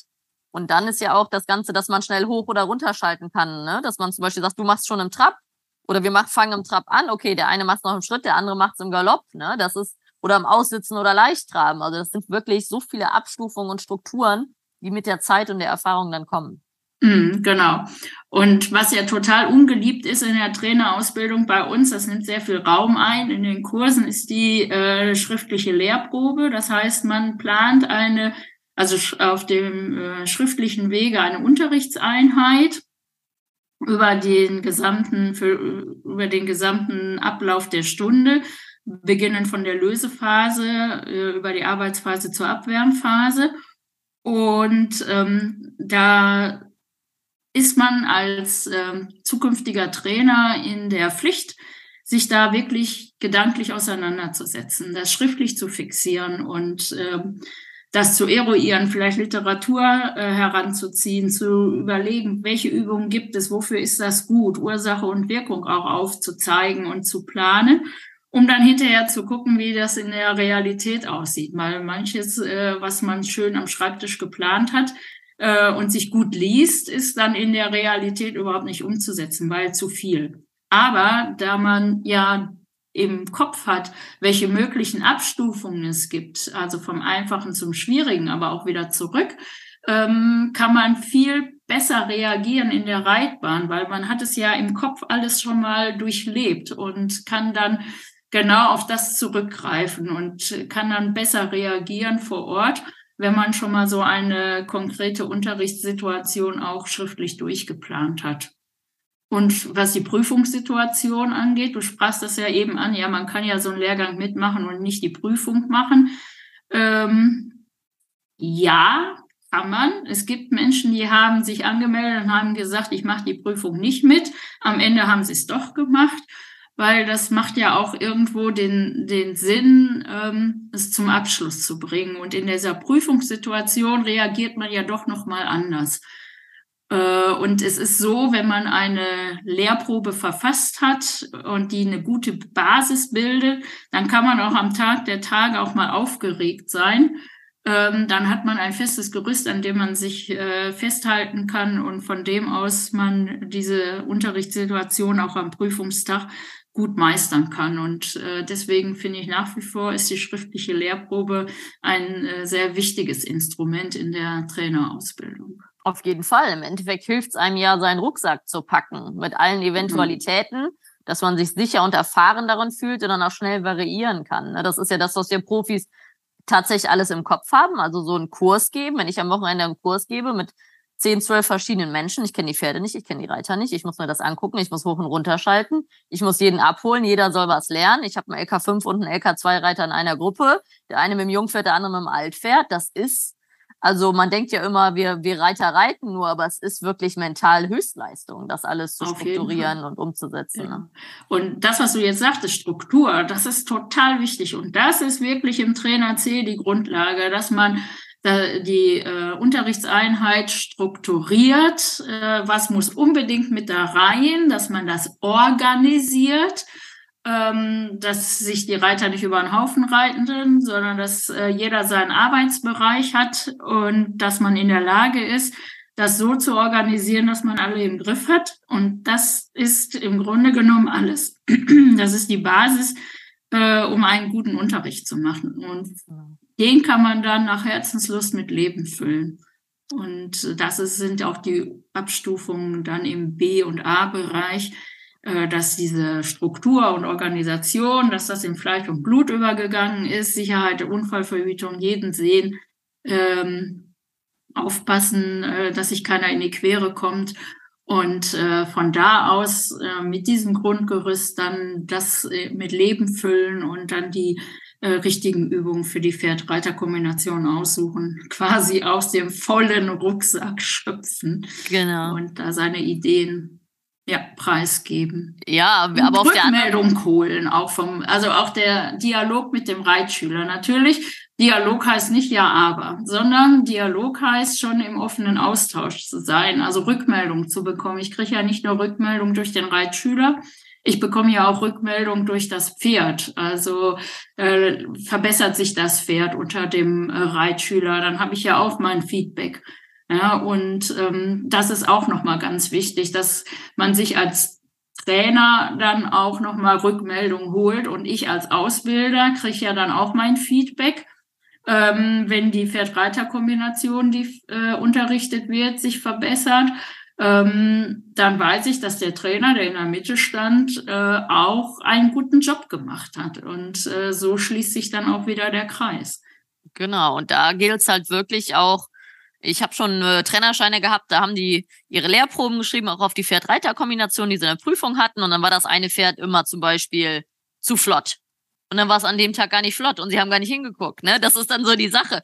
Obwohl ich einen Plan habe, muss ich aber hingucken. Ne? Nur weil das Pferd sonst immer dazu neigt zu rennen. Vielleicht ist ja heute total müde oder, oder hat sich so verbessert in der letzten Woche, das hatten wir auch zum Teil, dass diese Grundproblematiken, wo sie ihre Lehrprobe draufgeschrieben haben, weg waren. Ne?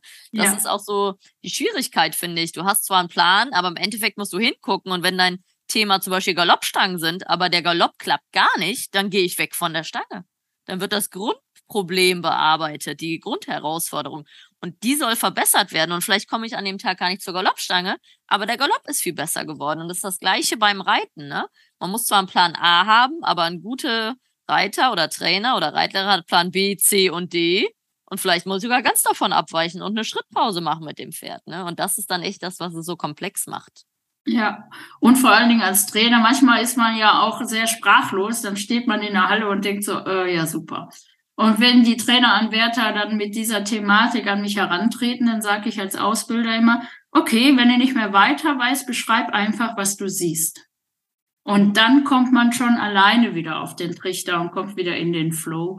Weil in dem Moment, wo man sich, und das war gerade sehr wichtig, was du gesagt hast, wenn man sich die Pferd-Reiter-Kombination äh, genau anschaut und das wiedergibt, dann weiß man ganz genau, äh, wo das Auge hängen bleibt und was einem nicht so gut gefällt und kann dann an der Stelle äh, andocken und dann der Pferdreiter-Kombination auch wieder weiterhelfen. Mhm. Und dann auch ganz wichtig zum Beispiel, man sagt, Hände höher, wie viel höher? Zwei Zentimeter, fünf Zentimeter, 20 Zentimeter.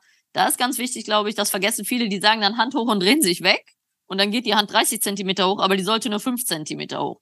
Auch da braucht der Schüler das Feedback. Hand höher, höher, höher, da gehört sie hin, das ist besser. Ne, und das vergessen auch viele, die, die spucken in Anführungszeichen was aus und drehen sich weg und dann macht der Schüler die nächsten fünf Minuten das Falsche, weil er gar nicht mehr hingeguckt hat. Also wenn ihr eine Korrektur anbringt, guckt auch, ob sie fruchtet und sagt ihm, das war gut, jetzt machst du eine kurze Pause und wiederholst das nochmal. Und dann kann man sich wegdrehen und zum nächsten Schüler gucken. Ja, genau. Also auch bei dem Schüler so lange dranbleiben, bis eine kleine Verbesserung eingetreten ist. Mhm. Ist genauso wie beim Pferdetraining. Wir hören ja auch nicht auf, das Pferd zu trainieren, wenn es nicht den äh, Wechsel total äh, super durchgesprungen hat, sondern wir hören vielleicht schon auf in dem Moment, wo das Pferd eine gute Galoppade zeigt, die vielleicht einen ähm, guten Wechsel vorangehen kann. Und so ist das auch. Ähm, im Unterricht. Wenn ich viele unterrichte, muss ich dem Einzelnen weiterhelfen, bis sich eine Kleinigkeit verbessert hat und äh, ich ihn dann alleine damit üben lassen kann. Und dann kann ich mich dem Nächsten widmen. Und das ist äh, auch immer wichtig zu überprüfen, was habe ich angesagt? Macht der Reitschüler das? Dann muss ich das kommentieren, war das gut oder war das nicht so gut? Und genau dann findet äh, Unterricht statt. Mhm. Man geht auch in den Dialog. Manchmal reden die Reiter mit einem, aber man weiß selber, äh, während der Fahrt, sage ich immer, äh, ist es schwer dann auch noch äh, zu reden, sondern es hilft natürlich auch, wenn der Reitschüler sich bemüht, das umzusetzen und äh, dann kann man nach äh, Abschluss dieser Lektion sagen, so, jetzt machen wir eine kurze Pause und dann besprechen wir das mal. Und ähm, dann kann mir der Reitschüler auch Rückmeldung geben. Ja, das habe ich gefühlt, das war gut so. Oder nee, an der Stelle äh, habe ich das anders gefühlt. Äh, wie kann man das äh, verändern? Und da kann man auch mit dem Reitschüler gut in den Dialog gehen. Ja, also ich finde, ein guter Reitlehrer ist jemand, der es schafft, sein Bild in den Kopf des Schülers zu transportieren, wenn man das so möchte. Ne? Es ist ja Kommunikation, Sender, Empfänger. Schaffe ich es, die Information mit dem Empfänger zu teilen und im Idealfall das richtige Bild zu malen. Das heißt, ist die Wolte drei Meter, fünf Meter, zehn Meter? Haben wir viel Stellung oder wenig Stellung? Und ich habe letztens noch ein Buch gelesen, obwohl ich nicht so viel lese. Aber da ging es darum, dass gute Rhetorik ist, komplizierte Dinge leicht erklärt. Und ja. da finde ich zum Beispiel das Reitunterricht auch manchmal mit zwei Schülern einfacher, weil man nicht 45 Minuten auf die Person einredet, ne? Dieses zu intensive und auch mal Ruhephasen, auch für den Mensch zum Sacken lassen. Und das ist wirklich auch für mich immer noch ein Riesenprozess und macht mir unheimlich Spaß, wenn ich merke, okay, jetzt haben sie das Bild, was ich wollte im Kopf. Ja, ja, das ist wunderbar und vor allen Dingen, wenn äh, man Reitschüler länger begleiten darf. Also nicht die Kurssituation, klar, dann äh, erzielt man Fortschritte äh, an einem Wochenende sicherlich. Aber wenn ich Reitschüler länger begleiten darf, dann ist es ja auch äh, schon ein, ein Verstehen auf einer anderen Ebene. Also es gibt Codewörter, die man benutzt. Also wenn ein Außenstehender das anschaut, dann versteht er vielleicht den Unterricht nicht. Aber äh, man geht ganz anders in den Dialog und das ist auf gelerntem Aufbauen. Man hat äh, gemeinsam diese äh, Übungen aufgebaut und äh, bringt den Reitschüler in der Übung weiter und verbessert das. Ähm, das ist äh, auch eine wunderbare Harmonie und äh, das macht Kommunikation auch aus, dass man sich versteht im wahrsten Sinne des Wortes. Ja. Klar, Reiterfachsprache ist natürlich auch ganz wichtig, ähm, weil hinter jedem Begriff verbirgt sich eine Definition. Und wenn ich das Wort Hufschlag benutze und der Reiter weiß nicht, was mit Hufschlag gemeint ist, ähm, dann ist das eine problematische Angelegenheit. Aber äh, wenn ich einen äh, Reiter ausbilde, wird er relativ schnell wissen, äh, wo der Hufschlag zu finden ist, also außenrum an der Reitbahn, äh, die erste Linie, die man äh, reiten kann. Das ist äh, dann wirklich ein Begriff zum Beispiel, den man benutzen kann. Reiter auf dem Hufschlag, dann weiß der Reiter, wo er hin muss. Und äh, dafür ist Fachsprache ganz gut und die Fachbegriffe und dass man die Definition mit seinen Reitschülern auch durchgeht und bespricht, damit man am Ende das hat, was du gerade gesagt hast, nämlich dasselbe Bild im Kopf äh, des Reitschülers, ähm, was auch das Bild des Reitlehrers, ähm, was auch dem Bild des Reitlehrers entspricht, das er selber im Kopf hat. Mhm. Genau, dass das harmonisch aufeinander abgestimmt wird. Ich sage ja immer liebevoll, dass Pferde die Bilder in deinem Kopf sehen, auch die negativen, ne? Wenn man denkt, oh, da hängt die Decke, springt mein Pferd jetzt weg, dann wird es wegspringen. Und da bin ich so ein bisschen äh, zweigeteilt. Ähm, ich habe ja Kurse, ich frage die Leute, was gut klappt und was sie arbeiten möchten. Aber manchmal höre ich dann danach, dass sie sagen, oh, die ist die letzten drei Monate nicht galoppiert, sie hat es mir gar nicht gesagt. Ne? Deswegen, ich frage immer, die Leute können mir alles sagen, ich sehe ja auch, wie es klappt. Ähm, ich hatte auch schon die Schüler gesagt haben, ich habe gerade Probleme im Galopp und so, da musst du mir ein bisschen helfen, dafür bin ich ja da, das mache ich sehr gerne. Ähm, aber ich bin jemand, der nicht zu sehr auf dem Negativen rumreitet. Ich frage nicht zehnmal, möchtest du jetzt wirklich galoppieren? Ich trab mit denen und wenn ich finde, das sieht gut aus, sage ich dir mal, ich galoppiert an. Und dann sagen die mir, ich bin das letzte halbe Jahr gar nicht galoppiert, ich habe mich das gar nicht getraut, hat aber super geklappt, weil sie mir vertraut haben. Und das ist manchmal auf der einen Seite sollte man natürlich individuell auf jeden Schüler eingehen, natürlich auch die Ängste ernst nehmen, gar keine Frage. Auf der anderen Seite finde ich, kann man das aber auch so kanalisieren, dass es nur noch negativ ist, nur noch Angst im Kopf und die Leute sich nur noch verkrampfen. Und da muss man ja auch so ein pädagogisches Gefühl bekommen, die Leute da abzuholen, wo sie sind. Ja, auf jeden Fall. Also Einfühlungsvermögen ist eine ganz wichtige ähm, Eigenschaft für einen Reitlehrer. Auch mal zu fordern, auch mal ähm, was zu verlangen ähm, und den Reitschüler ja immer einen sicheren Kokon zu bieten dass er sich auch mal traut. Also ich würde nie einem Reitschüler abverlangen, der vorher schon unsicher auf dem Pferd ist, äh, zu, zu galoppieren, sondern das mit dem Reitschüler gemeinsam zu entwickeln, auch über sich hinauszuwachsen. Aber was ich sagen wollte ist, und das macht einen guten Trainer aus, dass sich der Reitschüler bei dem Trainer sicher fühlt, dass der Reitschüler weiß, also wenn die das sagt oder der das sagt, dann kann ich das gefahrlos tun. Genau. Und genauso wie man für sein Pferd zuständig ist, dass es in keine äh, gefährliche Situation kommt, so ist man als Reitlehrer dafür zuständig, dass man Reitschüler in keine gefährliche Situation kommt. Genau. Und ähm, klar kann es immer mal Sachen geben, aber ähm, ich meine damit auch die Vertrauensbasis und ähm, ja die Freude am gemeinsamen Tun.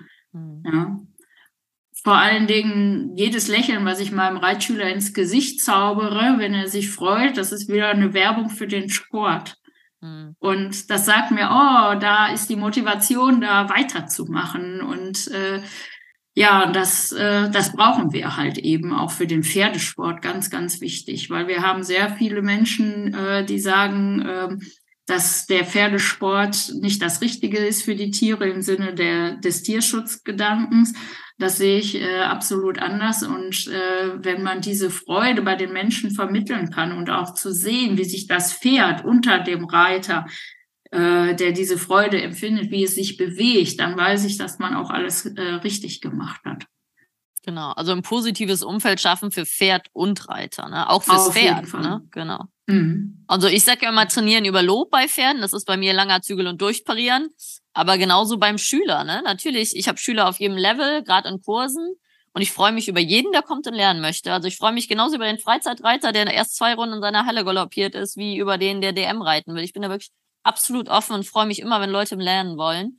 Und ähm, es ist einfach wirklich wichtig, auch den, natürlich sehe ich bei den schwächeren Reitern 20 Fehler. Aber ich reite da nicht drauf rum, sondern ich suche mir zwei Sachen aus, die ich in der Einheit beheben kann.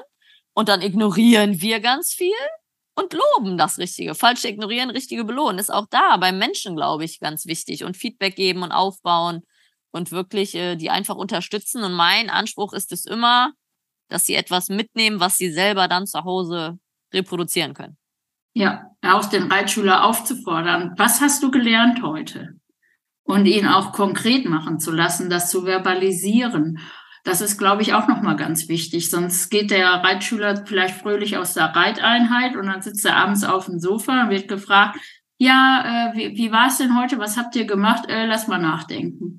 Ja, also dass man mit dem Reitschüler schon ähm, in der Unterrichtseinheit so zum Schluss nochmal reflektiert. Was hast du heute gelernt, äh, wenn du das selber ausprobierst oder gleich äh, nächste Woche, wenn du das trainierst, worauf achtest du, was ist dir wichtig, äh, worauf haben wir jetzt heute geachtet und so weiter und so fort. Also auch da ähm, zum Lernprozess gehört auch nochmal die Reflexion. Das ist ganz, ganz wichtig. Und ähm, das nochmal abzustimmen und abzufragen, das äh, gehört auf jeden Fall mit dazu, damit man weiß, warum man das tun muss. Warum muss ich den äußeren Schenkel zurücknehmen? Warum muss ich an der Stelle mit dem inneren Schenkel treiben? Das nicht einfach machen, weil der Reitlehrer das gesagt hat, sondern zu verstehen, warum ich das in der Situation mit dem Pferd machen muss. Und das ist unsere Aufgabe als Reitlehrer und das ist äh, anspruchsvoll durchaus. Genau, also wenn man nochmal drüber nachdenkt, es reflektiert, dann kann man es sich ja auch besser merken, weil man nochmal bewusst es im Kopf durchgeht. Ne? Ich habe tatsächlich auch Leute auf Kursen, die schreiben sich jeden Abend alle Sachen auf. Auch die ganzen Übungen, tatsächlich. Mhm. Auch alle Appell hier an alle, die Reitunterricht nehmen. Schreibt euch die Übung auf, nachdem ihr sie geritten seid, auf was ihr achten solltet, was gut und was nicht gut geklappt hat und macht es dann drei Tage später nochmal selbstständig. Ne? Das ist auch eine Frage aus der Community. Wie oft sollte man Reitunterricht nehmen? Kommt natürlich auf Ausbildungsstand an. Was denn dein, dein Appell dazu? Also man muss auch, man muss sehen, auf welchem Level sich der Reitschüler befindet. Ähm, abgesehen vom finanziellen äh, Faktor muss der Reitschüler auch Gelegenheit haben, die Dinge zu üben. mhm. und für sich auszuprobieren. Und äh, dann kann man entweder wie in so einer Kurssituation an drei Tagen hintereinander arbeiten. Man kann aber auch einmal in der Woche arbeiten oder schön wäre es, glaube ich, zweimal in der Woche. Dann hat man zwischendurch ein bisschen Zeit, was äh, auszuprobieren. Und wenn man dann auf ein Ziel hinarbeitet, äh, ist zweimal in der Woche fein. Einmal in der Woche geht auch. Ich habe auch Reitschüler, die alle 14 Tage reiten. Ähm, da muss ich schon sehen, da sieht man sehr, sehr äh, oft, dass zwischendurch mal was verloren gegangen ist. Abgesehen von Reitern, die sehr lange bei mir schon im Unterricht sind, da sehe ich also, dass sie auch durchaus in der Lage sind, ähm, ihr Pferd weiter zu trainieren und zu fördern und äh, bei der Stange zu halten und gut zu sein, auch über einen längeren Zeitraum ohne Unterricht. Also das kann man nicht festmachen. Das ist wie immer im Leben sehr, sehr individuell.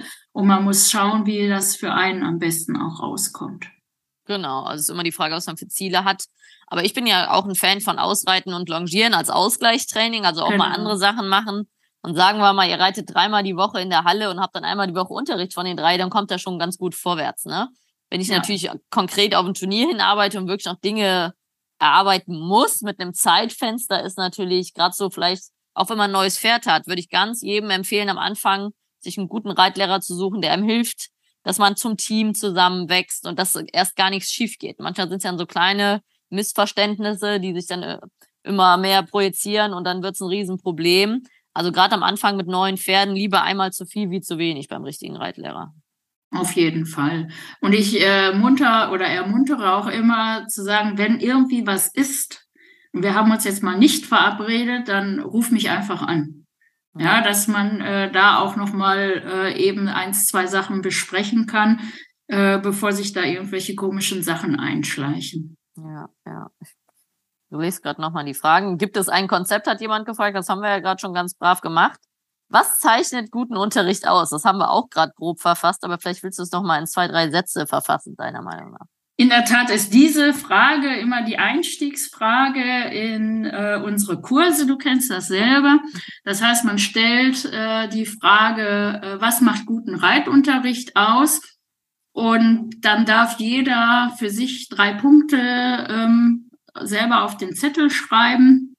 Dann tut man sich in Zweierteams zusammen bespricht diese Punkte, die man selber gefunden hat und äh, einigt sich wiederum auf drei Punkte und geht dann in eine etwas größere Gruppe und einigt sich in der Gruppe nochmal auf drei Punkte. Und egal in welchem Kurs man ist und wie man anfängt, es sind immer dieselben Sachen, äh, die dabei herauskommen. Das ist einmal äh, die, die Fachkompetenz. Das heißt, als Reitlehrer muss ich mich mit der Materie vorwärts, rückwärts, seitwärts auskennen. Die Sozialkompetenz, ähm, mit dem Reitschüler auf eine Wellenlänge zu kommen, ihn zu erreichen, ähm, damit es Spaß macht, das gemeinsame Tun, das gemeinsame Trainieren. Und ähm, der dritte Punkt ist halt eben Feedback und die Rückmeldung. Dass man ähm, ja auch Rückmeldung bekommt, äh, ob, ob, es gut war oder äh, wo es nicht ganz so gepasst hat und wo es besser werden muss. Das sind so die äh, drei Hauptpunkte, die äh, wirklich guten Reitunterricht auch ausmachen. Genau. Und dann sage ich immer an alle Leute, es gibt ja viele Leute, die machen viel Kurse und im Unterricht horcht mal in euch rein und schaut, ob es eurem Pferd damit gut geht. Ne? Man merkt ja, ob das Pferd besser wird, ob man entspannter wird, auch als Mensch, das ist ja das Zwischenmenschliche. Aber wenn man merkt, dass das Pferd immer schlechter wird und man selber Stress hat, es gibt ja auch Leute, die passen einfach nicht zusammen, obwohl sie fachlich vielleicht stark sind, aber auf ganz e-, anderen Ebenen kommunizieren man muss trotzdem sich selber und seinem Pferd treu bleiben und nicht nur, weil Mr. XY da Erfolge auf seiner Visitenkarte stehen hat, das durchziehen mit dem Pferd. Ne? Natürlich Unbedingt, man, man, muss sich wohlfühlen. Also wenn genau. man Geld dafür ausgibt, muss ich mich auch wohlfühlen. Klar werde ich auch mal gefordert, keine Frage. Aber genau. ähm, das muss stimmen. Also untereinander auch stimmen. Und sonst muss man weiterziehen. Und wenn ich äh, Trainer ausbilde und ähm, wenn dann die Trainer sagen, ja, ach, ich komme auch nicht mit jedem Reitschüler äh, klar, da muss man auch mal klar sagen, dann muss man dem Reitschüler auch sagen, du mal, ich glaube, äh, wir passen nicht gut zusammen. ähm, ich habe den Kollegen XY, das könnte viel besser äh, genau. passen. Auch da mal wirklich ehrlich sein und äh, sagen, dass man sich als Reitlehrer auch nicht wohlfühlt. Genau. Und das, das ist das Zwischenmenschliche muss einfach auch passen.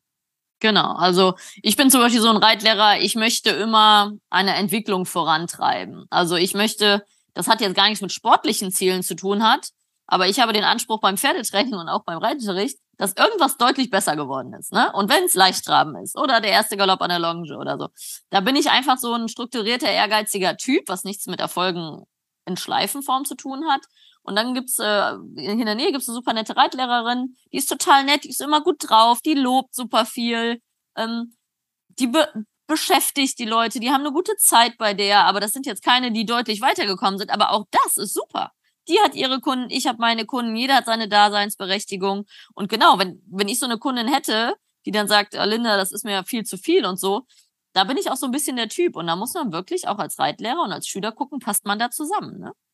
Auf jeden Fall. Und deswegen gibt es ja auch so viel, wir bieten, also wir bilden ja auch viele Trainer aus. Mhm. Und jeder ist unterschiedlich. Und darum geht es halt heute auch. Ähm, wir sind zwar Lehrer, aber die Leute kommen freiwillig zu uns. Sie verbringen ihre Freizeit und äh, wollen genau. Freude haben.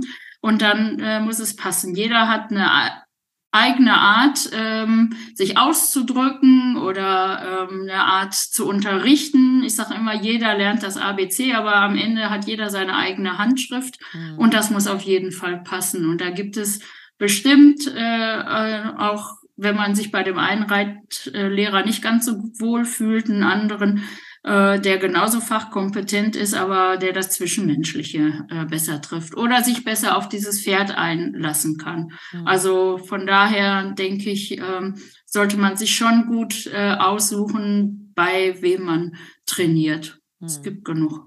Genau, genau. Was, äh, hier hat noch eine Frage gestellt, das sind immer Fragen, wo man überlegt, ob man sie beantwortet, aber hier hat eine gefragt, was kostet guter Reitunterricht? Hast du da so eine Price Range, wo du grob sagen würdest, muss jetzt gar nicht deinen Preis nennen, aber was ist so eine, was ist legitim? Ich meine, ich sage immer, der Malermeister Geselle kriegt 40 Euro die Stunde oder so. ne? Also.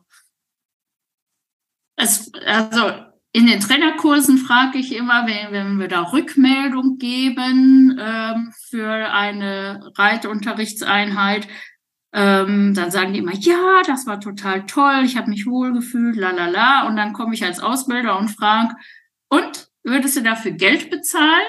Äh, und dann merkt man schon bei den Reitschülern aus dieser Trainingseinheit, dass sie darüber nachdenken. Mhm. Und deswegen will ich gar nicht auf einen bestimmten Preis abheben, sondern ähm, es muss so sein, dass ich dieses Geld gerne hergebe mhm. für, für diese Reitunterrichtseinheit, die ich da gerade genommen habe. Und ähm, das muss auch jeder für sich selbst äh, entscheiden man muss selber mal gucken, wenn ich äh, selbstständig bin und Unterricht gebe, was habe ich alles zu bezahlen? Ich habe meine Versicherung zu bezahlen, ich habe meine Ausbildung zu bezahlen, ich äh, muss davon leben, also Essen, Trinken, Wohnung. Ich muss mein Auto bewegen, ähm, bis ich zu meinem Reitschüler komme und, und, und. Da habe ich ja schon einen äh, riesen Kostenberg produziert, bevor ich überhaupt beim Reitschüler angekommen bin. Und genau. ähm, ja, ich glaube, bei uns im Umfeld ist äh, alles okay zwischen äh, Range von 30 bis 80, 90 Euro ist alles da. Und da muss man einfach überlegen, ist es einem wert. Genau. Bringt es den Mehrwert, den ich mir erhoffe und ist es mir das wert tatsächlich? Und genau. de facto zahlt man ja nicht nur für die Präsenzzeit der Person, die da in der Halle steht, sondern, wie du schon gesagt hast, auch für die Ausbildung. Ne? Wenn man überlegt, wir haben die Trainerscheine gemacht, wir haben die Meister gemacht. Und wir haben ja eine Erfahrung, die sich ein junger Trainer nicht aus den Fingern ziehen kann. Ne? Also ich würde schon behaupten, dass ich den Schüler woanders abhole, wie ein 20-Jähriger, der gerade mit der Lehre fertig ist und jetzt überlegt, ein bisschen Unterricht zu geben. Ne? Mhm. Also da nochmal zurückkommt auf Claudia mit der ich äh, damals viel zusammengearbeitet hatte. Die war selbstständig, hatte eine eigene Reitschule und hatte innerhalb der Reitschule mehrere Trainer beschäftigt, die unterschiedlichen äh, inter, unterschiedliche Lizenzeinheiten hatten. Also ähm, von C bis A war alles vertreten. Und die hat gesagt, ähm, der Unterricht bei euch kostet für alle dasselbe. Damit die Reitschüler sich äh, den Reitlehrer nicht danach ausgesucht haben, wer ist am günstigsten, mhm. sondern wer ist als Reitlehrer, kommt für mich am besten in Frage. Mhm. Und das äh, finde ich ähm, ist sehr, sehr wichtig. Also wenn ich einen Trainer C zu mir kommen lasse, der äh, vielleicht gerade die Ausbildung fertig hat, aber der ein gutes Gespür hat für mich und mein Pferd und wo ich mich gut aufgehoben fühle, bin ich auch gerne bereit, dem 50 bis 80 oder 90 Euro zu bezahlen, äh, unabhängig von seiner ähm, DOSB-Lizenz. Genau, genau. Ja. Das Gleiche mit Schulpferden. Schulpferde sind unheimlich teuer, weil ein gutes Schulpferd, das ist auch eine Frage hier, äh, braucht eine gute Ausbildung. Da braucht man eigentlich mal zwei Jahre reiten, wenn man überlegt, der Brit kostet zwischen 400 bis 600 Euro im Monat auf zwei Jahre umgerechnet, ohne Kaufpreis, Hufschmied, Sattelzeug. Ähm, das ist schon wirklich äh, ein Kostenfaktor, Schulpferde zu füttern und anzuschaffen. Ja, und das sind noch mal ganz andere Konzepte, die die äh, ähm, Trainer noch mal für ganz andere ähm, Herausforderungen stellen weil es nutzt ja nichts, äh, einfach eine Anzahl von Pferden zur Verfügung zu stellen, sondern die müssen ja auch ausgebildet sein und geritten werden. Und ähm, das war damals bei uns ganz gut. Wir haben so Mottowochen gemacht, haben gesagt, okay, jetzt machen wir vier Wochen nur Seitengänge. Und wenn dann drei Trainer in dieser Schule unterrichten und jeder macht Seitengänge, macht das ja jeder anders, unter mhm. einem anderen Fokus. Jedem ist was anderes wichtig. Und auf äh, unterschiedlichem Niveau kann man ja dieses Thema äh, unterrichten. Und ähm, so kann man auch seine äh, Schulpferde fit halten. Es sind ja nicht nur die Anfänger, die darauf reiten. Man hat ja auch äh, Reitschüler, die schon äh, länger dabei sind und ähm, Pferden auch gut tun und äh, helfen und äh, die auch nochmal mit ausbilden. Also auch ein Schulpferd kann von einem guten Reitschüler äh, profitieren. Und das ist, sind Konzepte, ähm, da könnte man echt eine eigene Sendung zu machen zu diesem Thema. Ja, also ein gutes Schulpferd ist wirklich äh, Gold wert und äh, Schulpferde sind besser als ihr Ruf, sage ich immer. Ein gutes Schulpferd ähm, lässt sich auch auf den Reitschüler ein und gibt dem Reitschüler eine Menge zurück. Und ähm, ja, zum Beispiel, äh, du weißt selber, ich äh, hatte das Pferd meiner Tochter bei euch als Schulpferd und dem ist es sehr gut ergangen bei euch. Es war gut aufgehoben, er war in einem guten Zustand, er war toll trainiert und er hat eine Menge gelernt. Mhm. Und äh, deswegen ähm, in Reitschulen mit Konzept äh, ist es eigentlich auch eine Freude, ein, ja, ein Schulpferd zu haben, muss ich ganz ehrlich sagen. Genau, weil die Frage war, was ist ein gutes Schulpferd? Und im Endeffekt ist ein gutes Schulpferd das, von dem du etwas lernst. Positiv. Genau. Ne? Ja. Und Auf wir haben natürlich äh, Pferde, die sind alle grundfertig ausgebildet, laufen Reitabzeichen, können Trailparcours. Und wir haben sogar Pferde, die sind äh, Sport gelaufen, gerade unsere Zuchtstuten. Die, ähm, die gehen erst in Sport, dann werden die als Zuchtstuten eingesetzt, weil die sich erst beweisen müssen bei uns. Und dann, ähm, wenn die zwischendurch mal eine Fohlenpause haben, dann reiten wir die auch nochmal. Das sind die besten Schulpferde. Die Leute lieben es, die zu reiten. Ne? Dann werden die nochmal ein bisschen auftrainiert, das tut ihnen auch gut. Aber wir sind keine große Reitschule in dem Sinne, weil, wie gesagt, eigentlich, ich würde behaupten, dass der Durchschnittspreis unserer Schulpferde um die 20.000 Euro liegt. Wir haben auch nur drei, vier. Aber äh, das ist ja am keinsten, keinster Weise reell. Du kannst ja nicht zehn Pferde dahinstellen für die Preis und dann damit Geld verdienen. Ne? Also ja. ähm, deswegen, wenn man das wirklich machen möchte, das Pferd braucht eine abgeschlossene Grundausbildung, aber auch ein gutes Pferd muss geritten werden. Das wird ja oft vergessen. Ne? Das ist ja wie mit der Stradivari. Nur weil du eine Stradivari-Geige in der Hand hast, hört, hört sich noch nicht gut an, wenn du drauf rumklimperst. Ne? Auf jeden Fall, das ist ein guter Vergleich. Ja. ja. Das ist, äh, ja. das ist so, ja. also schön. Schulpferde sind Gold wert und ähm, ja, das ist äh, für Reitbetriebe äh, das wichtigste Kapital. Und äh, wenn man in einem Schulbetrieb nicht klarkommt, wenn vielleicht dieser Schulbetrieb ähm, nicht das Pferd vorhält, äh, was ich persönlich brauche, äh, dann muss man vielleicht auch mal zu einem anderen Schulbetrieb gehen. Und weil es muss ja auch da ein Match geben.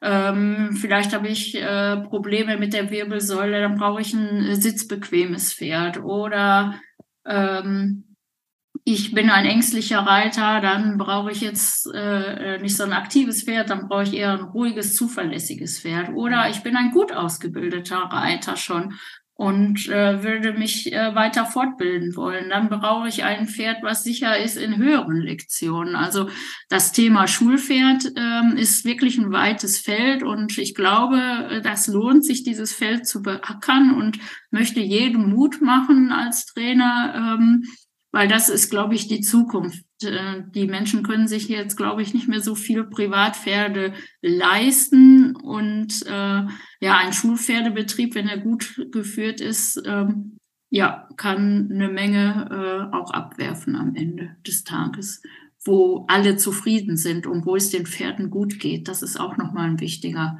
Aspekt. Ja, ja, das stimmt.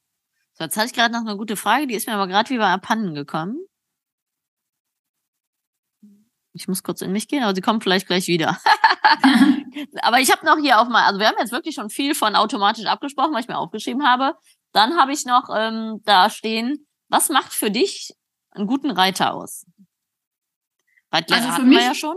ja, genau. Ein guter Reiter ist ein Reiter, der sich selbst reflektieren kann, ähm, der harmonisch auf sein Pferd einwirkt, der die Nerven behält, auch äh, ähm, nicht böse wird, sage ich jetzt mal, oder die Selbstbeherrschung verliert, sondern ja, oder wenn er einen Fehler macht, dass er das auch reflektieren kann. Also das ist für mich ein guter Reiter. Also jemand, der sich auf sein Pferd einlassen kann, ähm, mental, aber auch ähm, physisch, dass man gut mitgehen kann in der Bewegung ähm, und dass man das Pferd als Individuum äh, so nimmt, wie es auch ist. Mhm. Also das denke ich ist auch nochmal ganz, ganz wichtig. Genau, deswegen, ich sage meinen Sportreitern immer, der gute Sitz ist der erste Eindruck, wenn du in die Halle reitest. Ne? Also erstmal die Visitenkarte abgeben im positiven Sinne. Ja. Und das ist ja dieses Gesamterscheinungsbild. Und was hm, macht ja, die Frage ist, was ist guter Reiter oder was ist gutes ja. Reiten? Also ein guter Reiter, da habe ich jetzt gerade gar nicht auf die Turniersituation abgehoben. Nee, nee, sondern nee, einfach nur auf das äh, Everyday's Business, was man wirklich macht, die Freude am Pferd. Und ich glaube, einen guten Reiter macht auch aus, dass man sieht, dass es ihm Freude bereitet. Ja. Äh, mit seinem Pferd was zu tun. Und ähm, weil das ist auch Werbung für unseren Sport. Wenn wir in eine Reithalle gehen und wir sehen äh, fröhliche Gesichter und äh, schnauben, hören schnaubende Pferde oder sehen Pferde, die locker und gelöst sind, ähm, dann ist das auch eine Werbung für unseren Sport. Und dann mhm. machen wir auch als Reiter vieles richtig. Ja, auf jeden Fall. Und was ist für dich ein gut gerittenes Pferd? Ein gut gerittenes Pferd ist, sage ich jetzt mal von der Grundausbildung her, ein Pferd, äh, was die Hilfen gut annimmt mhm. und wo man keine Überraschungen erlebt. Und alles, was da drauf kommt, ich sage jetzt mal, wenn ich mir ein paar Schuhe kaufe, sind die vielleicht von Anfang an nicht ganz so bequem. Aber bin ich ein paar Meter oder ein paar Kilometer mit meinen Schuhen gelaufen, äh, dann fühle ich mich wohl. Das heißt, wenn ich mich auf ein Pferd setze, zum Beispiel, ich probiere es aus, weil ich mir eins kaufen möchte, ja. dann kann das sein, ähm, dass das am Anfang sich einigermaßen gut anfühlt, genauso wenn ich meinen Schuh probiere äh, im Schuhhaus. Ähm, aber ich weiß ganz genau, ach, da sind noch so ein paar Ecken und Kanten, das, das müsste noch etwas anders werden. Aber trotzdem habe ich das Gefühl, es ist ein gut gerittenes Pferd, es kommt mit meinen Hilfen klar. Ich äh, kann es kontrollieren, ich kann ähm, in Ruhe aufsitzen, ich kann anreiten, ich kann die Zügel aufnehmen, es gibt nach, ich kann den Schenkel anlegen, es äh, gibt da auch dem Schenkel nach, ich kann Schritt, Trab und Galopp reiten. Das ist für mich erstmal ähm, gut gerittenes Pferd und alles, was darüber hinausgeht, das ist einfach die Harmonie, die entsteht, wenn man länger mit dem Pferd zusammen ist. Genau, jetzt weiß ich, und was ich fragen Pferd, wollte. ja, genau, warte nochmal. Und ein Pferd, was für mich gut geritten ist, das muss ja für den anderen nicht gut geritten sein. Es kann sein, dass sich jemand anders da drauf sitzt und sagt, oh, denn hier los? Weil es einfach andere Hilfen gewohnt ist. Genau. Mhm. Ja, da war noch ein Appell an die Leute, die auf Schulpferden reiten lernen, was super ist, bei ihren Trainer des Vertrauens. Und dann zum Teil auf die Idee kommen, sich ein Pferd zu kaufen, was zum Teil berechtigt ist, aber zum Teil auch nicht Weil ich sage, unsere Schulpferde, das hört sich jetzt doof an, aber das sind wie E-Pferde. Das ist nicht the real world. Die können die Schritt, Trab, Galopp reiten, die können alle Hindernisse, die können die im Gelände reiten, die können die einen nicht reiten, die können die zwei nicht reiten. Die würden nie durchgehen, die würden nie bocken, die würden nie wegrennen, die würden nie, nie extrem spooken. Natürlich auch die gucken mal oder so. Aber da ist mein Appell, redet mit eurem Reitlehrer und wenn es dazu kommt, dass ihr euch ein Pferd kauft, fahrt mit dem Reitlehrer und reitet sie zusammen Probe weil ich glaube, dass viele, die gut gerittene Schulpferde zur Verfügung haben, den Sprung zur Realität gar nicht kennen. Ja, und es ist immer ein Match und es ist auch immer eine Momentaufnahme. Und es kann auch sein, obwohl man alles richtig gemacht hat. Man ist mit seinem Reitlehrer losgefahren, man hat sich wohlgefühlt, konnte vielleicht zwei, dreimal Probe reiten, hat das Pferd zu Hause und kommt auf lange Sicht trotzdem nicht klar. Dann auch mal den Mut zu haben und zu sagen, ich gebe es wieder ab und ja. suche mal nach äh, einem anderen Pferd, weil ähm, manchmal ist es so, das fühlt sich im ersten Moment gut an, aber das ist es dann am Ende nicht. Und äh, da muss man auch mal den Mut haben und sagen, nee, ähm, da gibt es einen anderen Besitzer, der dem Pferd äh, gerechter werden kann. Und man selber hat dann mehr Spaß mit einem anderen Pferd. Das ist auch nochmal ein ganz wichtiger Appell. Auf jeden Fall, weil es geht ja um den Spaß. Und wenn man auf Dauer keinen Spaß hat, dafür ist es zu teuer, sage ich immer. Ne? Und dann hat das ja. Pferd ja auch keinen Spaß. Ne? Genau. Deswegen darf man da dann auch sich das eingestehen und sagen, ich habe es jetzt wirklich mit dem Reitlehrer probiert,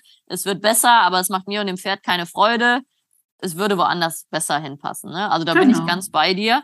Auf der anderen Seite, wenn man mit dem Reitlehrer ein Pferd aussucht und am Anfang viel Reitunterricht nimmt und wirklich guckt, dass alles optimal in Anführungszeichen läuft, hat man einen viel besseren Start, wie wenn ich das Pferd allein mit nach Hause nehme in einen fremden Stall, ohne Reitlehrer. Ich bin unsicher, das Pferd ist unsicher. Neuer Stall, nervöse andere Pferde, ich nervös. Also da kann man auch wirklich viel rudimentär falsch machen am Anfang. Oder das Pferd noch einen Monat bei den Leuten im Beritt lassen und einmal die Woche, zweimal die Woche hinkommen, um es noch besser kennenzulernen. Also ähm, ich sage immer, wenn es alles so einfach wäre, wären wir Profis arbeitslos. Das stimmt. Ich sage auch immer, äh, ich kaufe mir kein Auto und baue den Motor selber. Ich bringe das schön in die Werkstatt, wenn irgendwas ist und die reparieren mir das. Ne? Das ist genau. mein Pferden, dadurch, dass es wirklich ein Lebewesen ist, was hochempathisch ist. Da lieber mal eine Reitstunde zu viel wie zu wenig. Ja. Sehr schön. Sehr gut, ja. Also ich glaube, wir haben schon viel besprochen. Jetzt kommen noch zu den klassischen Abschlussfragen.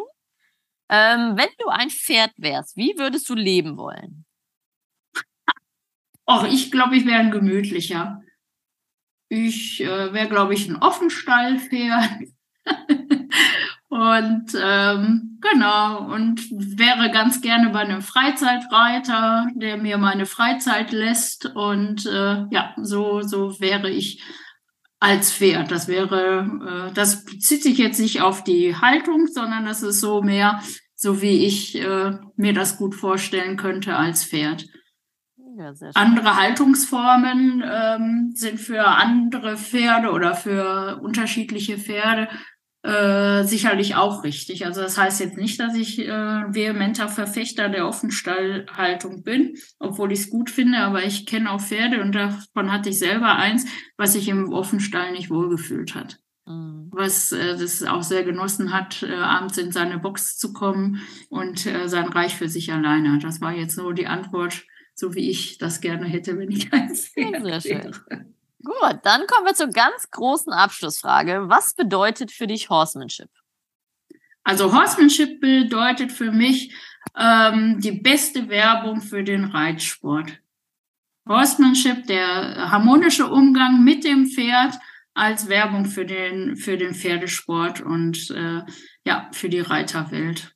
Weil wenn wir in Harmonie sind mit dem Pferd, dann motivieren wir auch äh, andere dazu und wir erhalten das Pferd für uns in der Gesellschaft und erhalten dann ähm, auch den Spaß an der Sache am Reitsport, am Fahrsport, überhaupt am Pferdesport.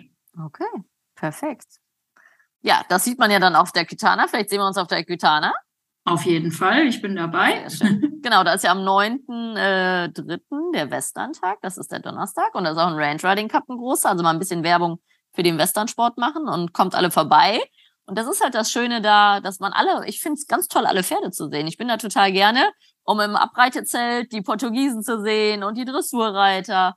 Und es ist doch faszinierend, wie vielseitig der Pferdesport sind, obwohl wir alle Pferde reiten. Unbedingt. Und es ist auch, der Austausch ist wunderbar. Das finde ich auch wichtig und man kommt sofort ins Gespräch mit allen Leuten und ähm, das ist eine sehr, sehr gute Community und das sollten wir uns auch erhalten. Und viele kommen ja einfach nur zum Gucken, die haben vielleicht mit dem Reitsport nichts zu tun, kommen auf die Messe, sind am äh, Pferdesport interessiert und diese Menschen einzufangen und zu motivieren und sich für den Pferdesport zu begeistern, ich glaube, das sollte unsere Aufgabe sein. Und wir sind dabei, ne, Linda? Auf jeden Fall. We are working on it. Dann vielen lieben Dank, Elke. Ja, vielen Dank, Linda. Das war äh, ein tolles Gespräch, hat mir sehr gefallen und danke für die Einladung. Immer wieder gerne. Tschüss. Tschüss.